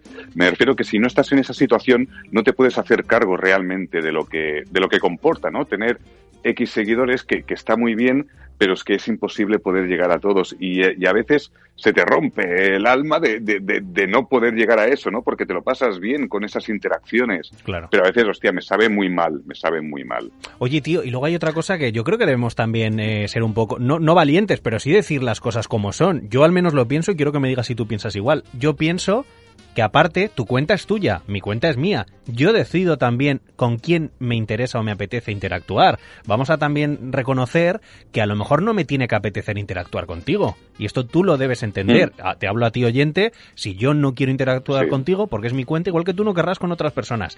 Tío, esto tampoco, creo que es sano reconocer esto, no sé. Evidentemente, Claro. o sea, tú, tú eres libre tanto de interactuar con quien quieras como de subir el contenido que quieras, porque hay gente que te critica el contenido que subes y tal, y dices, bueno, pero es que es mi cuenta. Claro. ¿Sabes? Yo lo he subido porque yo quiero, yo no voy a subir lo que tú dices. O sea, eh, tú sube en tu cuenta lo que te dé a ti la gana y si no te gusta lo que yo publico y tal y quieres dejar de seguirme, pues deja de seguirme. Recuerdo que uno anunció que dejaba de seguirme porque él entendía esto como eh, yo te sigo, tú me sigues, yo te hablo, tú me contestas, ¿no? de lo que me faltaba. Claro. Eh, vo- vo- vo- voy ahora a hablar con 56.000 personas que me siguen y a contestarles a todas y cada, porque es así como él lo entiende. Me parece estupendo que tú lo entiendas así, pues haces muy bien, deja de seguirme, tampoco hace falta que lo anuncies ni que me, ni que me lo digas, porque sinceramente pues eh, no me importa mucho, no, no, es que no me aportas nada, Claro. no me aportas nada, y menos cuando es una queja hacia mí. O sea, no me aporta nada. Tu queja hacia mí, en este caso, no me aporta nada porque no es un tema profesional eh, ni laboral ni nada. Es un tema de ocio en el cual estamos aquí pues divirtiéndonos co- como si fuese un WhatsApp grupal, ¿no? Y riéndonos. Si yo entro y río, pues cuando tengo tiempo y cuando puedo. Y no por eso tengo que contestarte a ti. Claro, me, me ha, me ha venido a la memoria ahora, tío, una peli maravillosa que se llama Como Dios de Jim Carrey, que es espectacular, que no sé si la has Sí. visto, en la que está conecta él, Sí, él- visto, es. Dios y tiene que contestar a las plegarias de todo el mundo y empieza a teclear muy rápido. Exacto, sí. Ese, ese es todo sí, Jingles. sí, sí, sí, sí, sí. Sí, esto es, esto es, esto es. Esto es lo que queréis que sea todo Jingles. Y no puede ser. No puede Justo. ser, joder. No, no. Claro. No, y a veces alucino con gente que tiene muchos más seguidores que yo, que veo contestar a toda la gente. Digo, hola, Ah. hola, digo, yo, yo es que flipo, ¿no? ¡Oh, por favor! ¡Oh! ¡Qué banda de cajicas! ¡Me puede llevar toda la vida! O, o- o a veces, claro, por eso yo pido, por favor, que no me metan en... en, en- Multis, ¿no? En, en, en multis. Mm. Porque yo multi que veo, lo siento mucho, automáticamente la silencio, porque, o sea, no puedo más. No. No, puedo tener, si tengo nuevamente 500 notificaciones, no puedo tener 1500 porque me han metido en tres o cuatro multis. Claro. Y aparte me sabe mal porque a lo mejor esa multi es algo solidario para ayudar a alguien, pero yo suelo ver eh, que alguien ha contestado ahí que sale mi nombre con 40 más de algo, sin ver el tuit original, cojo silencio, pum, y es que ni leo. Y me sabe mal, ¿eh? Porque a lo mejor esa, pero no. Si queréis que ayuden algo o lo que sea, me mandáis un DM y, Claro. y cuando yo lo vea, eh, pues, pues- pues ya retuitearé, retuitearé o y ayudaré pues en, en la medida que yo pueda y como pueda. Mm. Pero en multis no. ¿Con qué te quedas de Twitter? ¿Qué es lo que más te gusta de esta red social? Y, y quiero que me cuentes algún momento, si te acuerdas, algún momento bonito que hayas tenido, que hayas vivido. Vale, un momento que me voy a sacar los mocos. Vale. ¡Ay, qué bien! ¡Ay, qué bien! No hace falta que lo cortes, siempre queda bien sacar Lo dejamos, unos- sí, sí. unos mocos. Ah, Claro exacto, sí. exacto. Aparte, esto tiene una magia, lo el tema de las conversaciones. Claro, pero tiene una magia el tema de las conversaciones estas que van grabadas y es que el oyente nunca sabe si he cortado cosas o no. ¿Sabes? Ahora esto sabe que se ha quedado. Esto, pero, claro, lo mismo, lo mismo Sergi y yo nos hemos empezado a insultar hace un rato y ahora estamos de buen rollo, pero hemos tenido un pitote ahora hace unos minutos, o sea, la gente no lo sabrá. Va, Sí esto- claro, tío, pero... ah. Claro, imagínate, porque dice que no me, va, no va- no me va a pagar nada por la entrevista Claro, y yo le había pasado ya el caché. se acaba de enterar ahora Hijo de puta. Y es catalán, o sea, imagínate. Claro. Hostia, que tengo que, co- que comer calzots. Ahora vamos también con esto, ¿eh? Pero cuéntame eh, algún momento bonito y sobre todo, ¿qué, qué, qué te aporta a ti positivamente Twitter? A ver. Mira, ¿sabes lo que me encanta de Twitter? Cuando podemos ayudar a gente. Hmm. Me encanta. O sea, para mí lo- los momentos bonitos son los cuales hemos podido ayudar de una forma u otra a alguien. Sea encontrando trabajo, eh, sea eh, adoptando un perrito o, yo qué sé, eh, cualquier cosa, cualquier cosa solidaria que hemos podido hacer para alguien, para ayudarle, yo me quedo con esta magia de Twitter, ¿no? Hmm. También me quedo con la magia de cuando hemos hecho los, los vídeos especiales de seguidores en los cuales la gente, pues bueno, yo pienso que, que es eso, Twitter o las redes sociales yo las entiendo más como para unir a las personas en vez de separar. Por eso huyo tanto de los haters, que yo los llamo, como ya sabes, hires, haters. Sí, Haters go home. Lo- lo- lo- sí, hires go home, siempre lo, digo. Yo huyo mucho de eso porque yo solo quiero buen rollo a mi alrededor. Yo me quedo con siempre con los buenos momentos, con los piques de buen rollo y, y- y- y- y los insultos con amor, que siempre decimos, y sobre todo eso, cuando se puede ayudar a quien sea. Y lo hemos conseguido muchísimas veces de, de- de alguien que, que yo que sé, pues que ha conseguido un trabajo en su último momento de desesperación, que tiene una familia al cargo, con lo que sea, ¿no? Hmm. O mu- muchísimas veces el apoyo que se le ha podido dar a una persona que lo está pasando mal y, y ha podido recibir ese amor y ese cariño de gente absolutamente desconocida que tiene buen corazón. Hostias, yo me quedo con estas cosas. Total. Yo me quedo con eso. Eh, ¿Y algún momento en concreto de alguien que te haya dicho, tío, me has alegrado el día o me has cambiado eh, el rollo que llevaba a, a mucho mejor? Eh, estos mensajes no, no creo que tú solo tengas uno, creo que te habrá llegado un mensaje así más de una vez. Porque no, creo que no, muchas veces eh, cuentas como la tuya, que son tan influyentes y que tienen tanta repercusión, eh, a lo mejor hay veces que no sois conscientes del bien que podéis hacer a la gente, con tus vídeos, con tus tonterías. Mejor regalo que le, que le pueden hacer a uno, te lo juro. Es el, es el mejor regalo que le pueden hacer a uno. Recuerdo de mm, alguien que me escribió Mm, que me dijo, mira, que tú no lo sabes, pero yo estoy en el, hospital con una enfermedad grave y para mí la ilusión es ver tu cuenta y lo que me hace reír. ¿Sabes? Porque en esos momentos que te veo pues eh, con tus vídeos o lo que sea, olvido todo lo que tengo y por ese momento pues no sé, pues me río y me lo paso bien, ¿no? Hostias, que te diga eso a alguien que por un momento um, sea feliz o le quites ese problema que tiene, aunque sea momentáneamente, eso es un grado de satisfacción buenísimo. He dicho muchísimas veces que si por hacer el mongolo en Twitter hago feliz a una sola persona, yo ya estoy contento. Yo ya estoy contento. Esa forma de, de poder influir positivamente en alguien, sí. Y por suerte, tengo la suerte que me ha escrito mucha gente diciendo, dándome mensajes de esta manera, ¿no? Gente que dice, cuando tengas un mal día, recuerda que a mí me has hecho feliz, ¿no? Dice, hostias, joder, pues qué bonito, ¿no? O, o a mí me has influido para que yo haga esto, o para que yo haga aquello, y tú sin saberlo. Y hostias, ah, es muy reconfortante, muchísimo, muchísimo. Claro. ¿Sabes qué? Que iba, iba a tocar también la parte negativa, porque, porque con algunas charlas lo hago y, y les pregunto si hay alguna parte negativa Mm. también de Twitter para ellos. Contigo no lo voy a hacer. Porque creo No, Que además yo solo voy a decir una cosa. Sí. Hayers, go, Go home. home. Y ya está. Es que creo Hayers, que. go home. Creo Ya que está. tu cuenta no da pie a eso, no da pie a que yo te pregunte por esto, porque creo que no es, tu cuenta no es para esto, no es para el tema de polémica o de mal rollo. Entonces No, creo que no, la, la voy a obviar, tío, y te la iba a hacer, pero creo que no. Es mucho mejor eh, pensar que no, eh, decir que no, y eh, sí que quiero que me digas si te consideras, yo te considero una de las personas eh, más queridas de Twitter. Yo lo veo así. Veo que eres una cuenta a la que la gente que te sigue te tiene cariño real. No te hablo de una admiración, no te, te hablo de cariño real. ¿Tú sientes ese cariño de la gente? Sí, claro que lo siento muchísimo. Sí que lo siento, sí. Lo siento y, y- y a la vez es, es como muy reconfortante. Por eso me sabe tan mal muchísimas veces tener tantas notificaciones y no poder corresponder con ese cariño porque no, no me da la vida, ¿no? Pero claro que lo siento y, y- y es fabuloso, y es absolutamente fabuloso. Yo, yo te quiero, tío. Quiero que lo sepas. O sea, eh, has- has- sí, no, no, no. Esto que estoy diciendo es real. O sea, yo he llegado a un punto en el que Mm. también me hace muy bien ver, me hace bien ver, verte, ver los vídeos, los viernes que subes estos vídeos de bailando en ese, en Sí. ese sillón. Son, son cosas que repites como muy, eh, de forma muy regular y, y consigues ese, Mm. ese efecto bonito y positivo en la vida de los demás. Conmigo lo haces y es cierto que yo he mm, generado un cierto nivel de cariño gracias a Twitter hacia tu persona. Me pasa con otras personas también, con las Pues que. Encanta. y es, es algo muy positivo y creo que eso debe ser Twitter y las redes sociales, lo que tú decías. Eso es, tío. Sí. Una comunidad en es la mi que... filosofía. Sí. Es mi filosofía y mi forma de, pues, de ver esto y de entender. Como te he dicho antes, me da muchísima pereza a todos. Eh, a veces entro en Twitter, empiezo a ver ahí insultos, no sé qué, y peleas y tal. Dices, hostias, no. Y entonces pues me pongo a retuitear pues gatitos o cosas divertidas y Eso tal, es. para sacar un, po- un poco de hierro. Es decir, bueno, señores, stop, stop, stop, stop.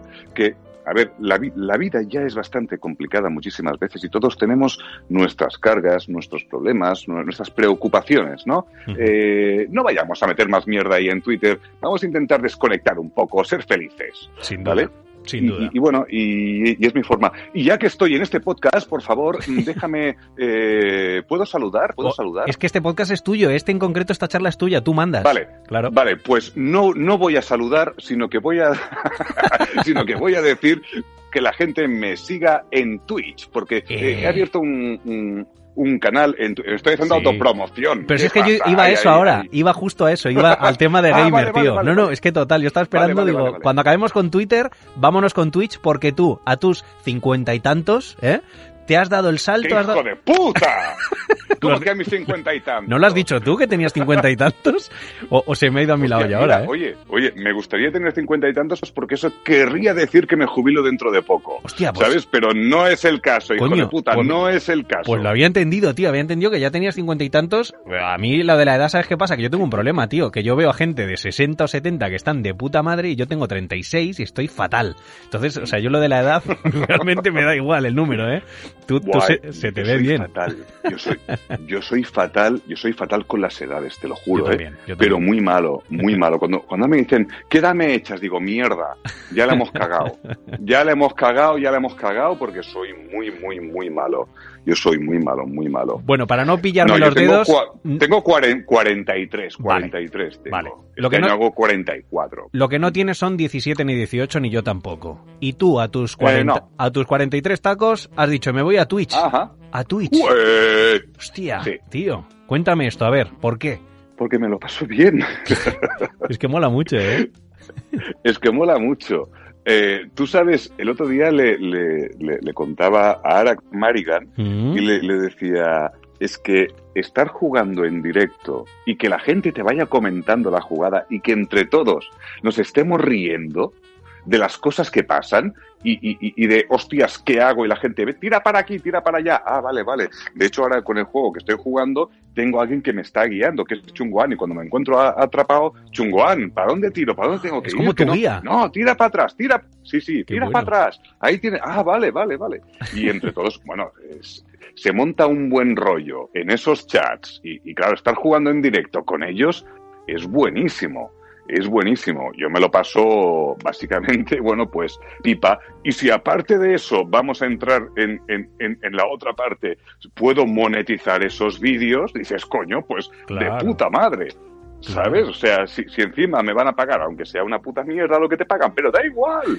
Pero es alegría, o sea, me lo paso bien y encima pues voy a cobrar, yo qué sé, pues eh, 50 euros cada tres meses, Claro. pues yo contento de la vida con esos 50 euros me compro otro juego Otro y juego. seguimos jugando todos Eso es, juntos. tío. Ahí Eso es. está. A, a mí me parece muy interesante porque, eh, aparte, es una red social que ha crecido muchísimo y que, que cada vez más Mm. gente se pega el salto, sobre todo youtubers. Eh, me he dado cuenta que mucha gente de Mm. YouTube ha dado ese salto a Twitch y, y tiene un componente muy chulo y es que ya hay, hay gente de todas las edades, porque eh, hay gente que, que, se mete a cualquier edad, esto lo he dicho un poco en plan de coña, lo de con esta edad, ¿por qué te metes y tal? Es un poco en plan coña porque yo creo que ha llegado un punto en el que eh, la red social en sí ya no, no, discrimina tanto entre jóvenes y gente más adulta. Y, y, mola mucho ver un gameplay tuyo con tu lenguaje, con mm. tu forma de comunicar y ver a un chavalito de 17. Eh, cada uno tiene su encanto y, el tuyo en concreto a mí me parece muy divertido porque eh, juegas como jugamos la gente que ya tenemos una edad.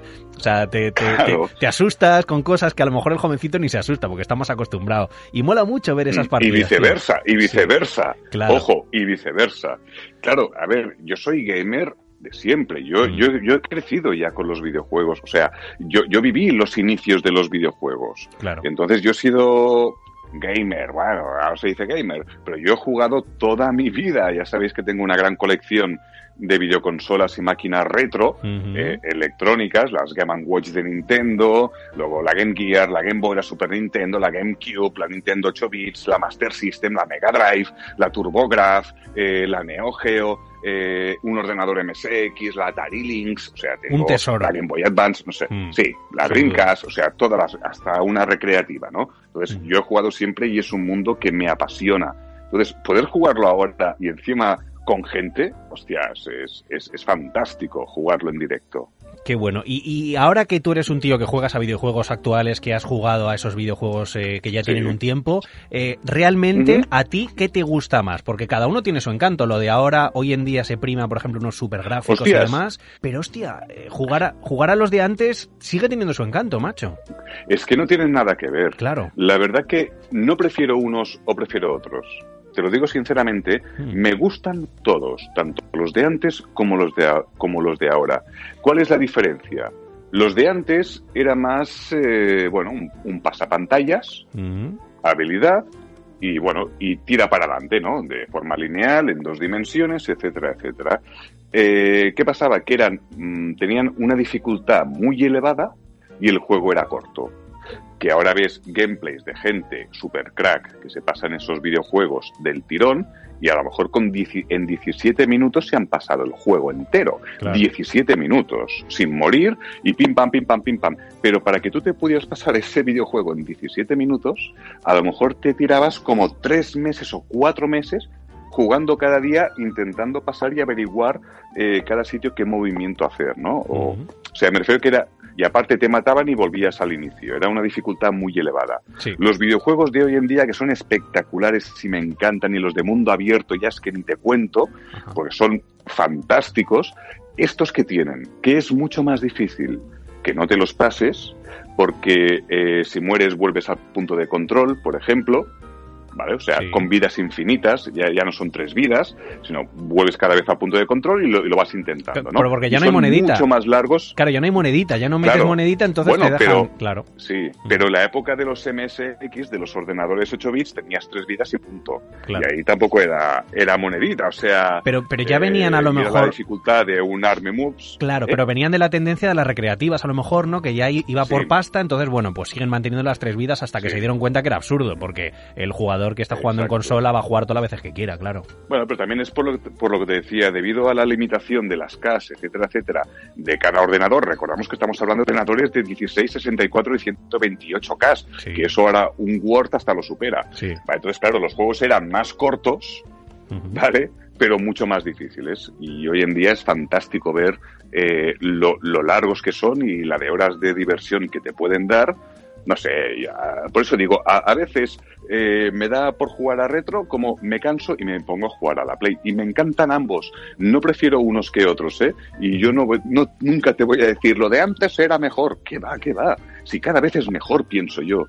Cada vez está más evolucionado, es más bonito, la, la interacción es más inmersiva. No, no me encantan ambos, me encantan. Oye, que a lo mejor es un error mío el intentar eh, lanzar una pregunta como a modo de comparativa, porque ¿por qué hay que comparar? Si cada uno lo puedes disfrutar realmente. Es que no, no, hay que comparar lo antiguo con, lo nuevo, no hay que comparar a Messi con Cristiano. Vamos a disfrutar de todo, joder. ¿Por qué cojones comparamos todo, tío? Es verdad, es verdad. Mira, esto es como las discusiones que hay en el mundo retro, que hay gente que se enfada y dice, si quieres jugar a lo retro tienes que hacerlo bien, con el hardware original y con una tele de tubo a la mierda. Tú juega y diviértete. Claro. Y da igual que, que yo sí, yo tengo el hardware original y tele de tubo, muy Mm. bien, pero eso no me impide que también pueda jugar a esos videojuegos retro en el ordenador de una forma mucho más cómoda. También es fantástico. Mm. O sea, para mí eh, eh, eh, ese debate es absurdo. La cuestión es disfrutar de los juegos. ¿Qué juego es para ti el mejor que has jugado de los retro? ¿Cuál sería tu juego favorito? Te hago elegir. Aquí sí que tienes que elegir, te tienes que mojar. Mira, de los retro, Sí, yo me quedo con el Sonic. vale. Con el primer Sonic de la versión Game Gear.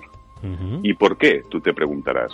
Porque en la época en la que tuve yo la Game Gear, pues eh, me costó mucho dinero conseguir el Sonic y en aquel entonces no tenías un juego cada mes, sino que a lo mejor tenías uno para cumpleaños, uno para eh, Navidad, o sea, y, y ese lo machaqué tantas veces y es que me lo pasaba del, del tirón.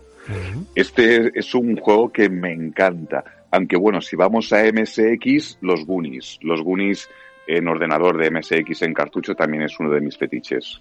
Y de los actuales, un juego que te haya dejado con la boca abierta, que hayas dicho, wow. ¿Hay alguno así que recuerdes? Pues mira, hay bastantes, ¿eh? Hay bastantes que he dicho, hostia, son juegazos.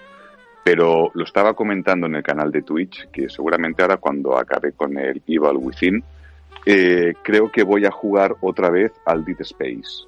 Vale. Dead Space 1 de PlayStation 3. Yo creo que es un juegazo. Es un juegazo que te hace sentir estar inmerso en la historia de terror como ningún otro te hace sentir.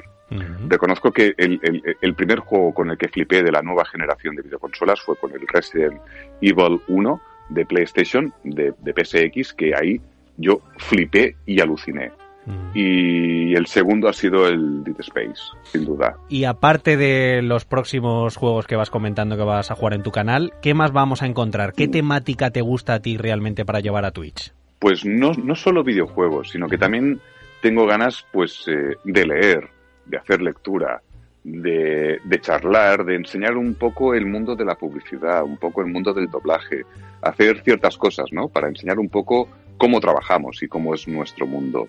También me gustaría enseñar eso, o sea, no limitarme únicamente. También me encantaría, también me encantaría, que lo estuve pensando el otro día, hostias, eh, puedo hacer un día dedicarme a, bueno, no sé si recuerdas que suelo imitar a Eugenio Sí, y suelo hacer tweets, tweets de gente que pone hacerlo como Eugenio, ¿no? Sí. Pues un día hacer un festival con la gente que, que, que me escriba tweets de humor y ya pues hacerlos al estilo Eugenio, ¿sabes? Qué bueno. Hacerlo de, sí, hacer, bueno, pues como un pequeño espectáculo así de, de Eugenio. No sé, son muchas ideas, se abre un mundo nuevo con esto de Twitch. Claro, vas a, vas a intentar exprimir esta red social al máximo, ¿no? Y sacar todo el potencial que tiene con todas las cualidades que tú tienes y con toda la experiencia que tú tienes, volcarla en esto y dar un contenido diferente, no solo gaming, ¿no? Bien, bien. Exacto. bien. Me gusta, tío, me gusta. Es, esa es la idea. Qué bueno. Eh, Mm. Recuérdanos el Twitch para que la gente ahora mismo que está escuchando las charlas le dé a seguir. ¿Cómo funciona esto? ¿Cómo tienen que encontrarte? A ver. Bueno, pues entras en twitch.tv y ahí buscas todo jingles. Entonces ahí tienes eh, la opción normal, que es la de seguir, pero luego también puedes suscribirte. Vale. Eh, si tienes Amazon Prime, Te deja suscribirte gratuitamente durante un mes. Entonces cada mes le tienes que dar para renovar, porque así me, me pagan un dinero, ¿sabes? Claro. Entonces, eh, claro, la historia está en tener pues suscriptores, que, que bueno, pues que es, un- es una forma de apoyar a- al canal, o en este caso, pues al creador, que soy yo yo mismo e Irene. No, Claro, no, hay es- ninguna Irene, pero, pero es- pero es que me hacía gracia el nombre. Y fíjate que es una, una manera también y una idea, un concepto de, de potenciar a esos creadores, ¿verdad? Y de, de intentar que sigan creando, ¿verdad? Porque al final, Claro. vale que esto está para divertirnos y tal, pero luego hay un curro detrás, tío. Tú has hecho una inversión también en poner todo en marcha, el setup que tienes montado Exacto. con tu gata que te roba la silla gamer, por ejemplo, que es otra de las cuestiones. ay, ay, ay, esto, ay, ay. esto, los chavalitos de 20 años esto no lo tienen. Esto tienen su No, no lo habitación, tienen, claro, no. qué cabrones, tío. Esto es que, claro, tienen todo súper bien montado y yo pues voy a lo cutre, a lo que tengo, a, a- a lo casolano.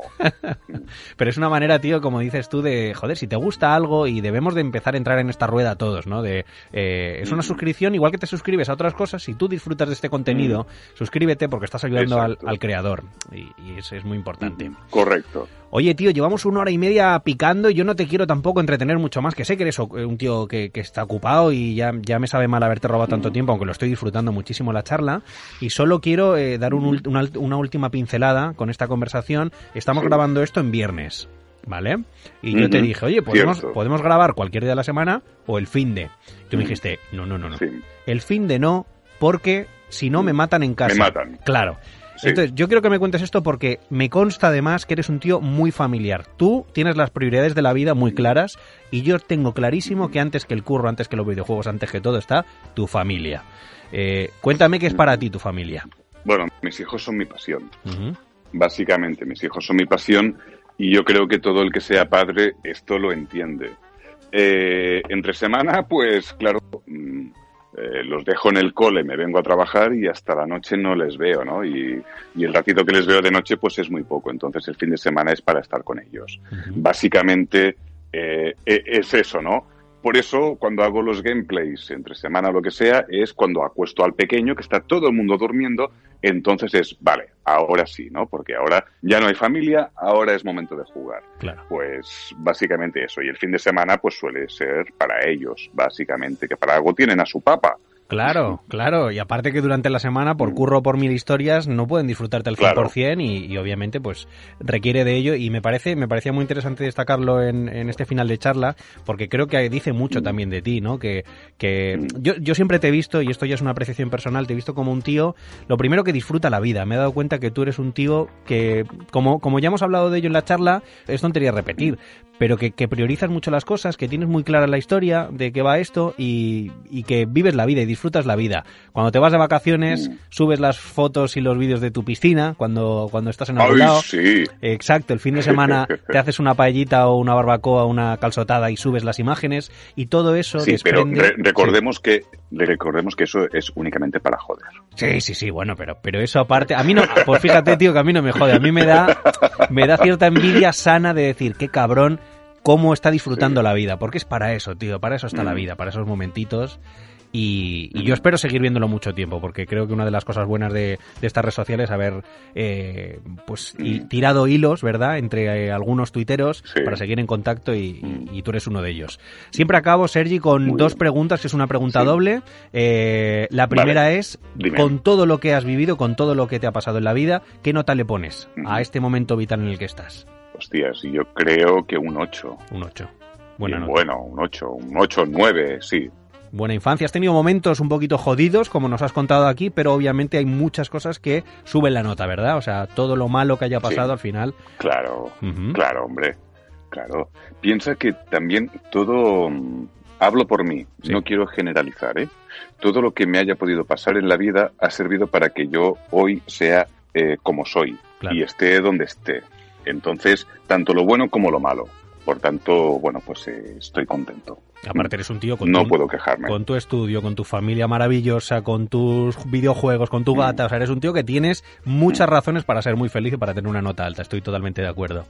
Y Mm. de aquí a que tienes 59, 60 años, me dijiste. De 60 años a que te 63, 63. Me, me jubilo en dos años. De aquí a que te jubiles o incluso ya jubilado, ¿qué te queda por hacer? ¿Qué, qué cosas son las que quieres todavía conseguir en la vida? ¿Qué, qué objetivos vitales tienes? Pues no me lo he planteado, pero Mm. mira, una cosa te voy a, decir. Siempre he pensado que cuando me jubile será cuando tenga tiempo a jugar a todos los videojuegos que tengo y que voy acumulando. Todo lo retro, todo tal. Me digo, bueno, hostia, cuando me jubile voy a tener tiempo de, de- de repasar, de hacer y tal. Yo creo que cuando me jubile voy a ser como mi padre, que mi padre es una persona hiperactiva desde que se jubiló, que no para, siempre tiene sus historias, sus cosas, pam, pam, pam, pam. Y yo creo que cuando llegue el momento también me va a pasar lo mismo. Pero ahora te voy a decir una cosa que me jode mucho. Tú dices, no te enfada. Yo, yo sí, mira, una cosa que me enfada mucho, ¿sabes cuál es? ¿Cuál? ¿Sabes cuál es? Y esto jode muchísimo. Y es que de toda la gente que tengo trabajando para mí, yo soy el más joven. Eso quiere decir que todos estos hijos de puta e hijas de puta se van a jubilar antes que yo. Y eso me toca mucho los huevos, pero muchísimo. Eso me enfada. Esto es lo que más, Me además, enfada. ¿eh? Lo que más. Claro, claro, claro. El otro día eh, me dice la chica, la secretaria y tal, que, claro, nos llevamos 10 años. Y yo le digo, hostias, eh, bueno, no te jubiles, cuando te toque no te jubiles, te esperas 10 años más a que yo también me jubile. Y me Claro. ha dicho que no, que me Claro. ha dicho que no. Ah, amigo. ¿Me puedes creer que me ha dicho que no? Ay, Dios mío. ¿Esto qué es? Bueno, Sergi, ha sido un placer, de verdad, tío. Me lo he pasado muy bien. Tenía muchas ganas, además, de esta charla. Yo hoy por la mañana me he levantado sabiendo que iba a charlar contigo por la tarde y mi día ha empezado mejor. Eh, y creo que la charla, además, seguro que se me han quedado cosas en el tintero. Es lo que tiene no tener un guion ni un orden establecido para charlar. Pero estoy muy contento de la charla que hemos tenido y creo que ha sido un ratito muy, muy chulo que además guardaré en, en mi memoria. Así que gracias, tío. Vale, ¿me pasas datos de facturación Sí, para...? sí, sí, sí. Ahora, te, ¿Sí? ahora, ahora Vale, contacta a mi claro que sí. secretaria también para, para decírtelo. Vale, ¿eh? vale, vale, guay, guay, guay. Que contacte con la mía. Perfecto, perfecto. Sergi, déjame que te diga, hijo de puta, muchas gracias, tío, por haber participado en Twitteradas. Gracias a ti, hijo de puta. Que la vida te sonría. Un saludo, amigo. Un abrazo.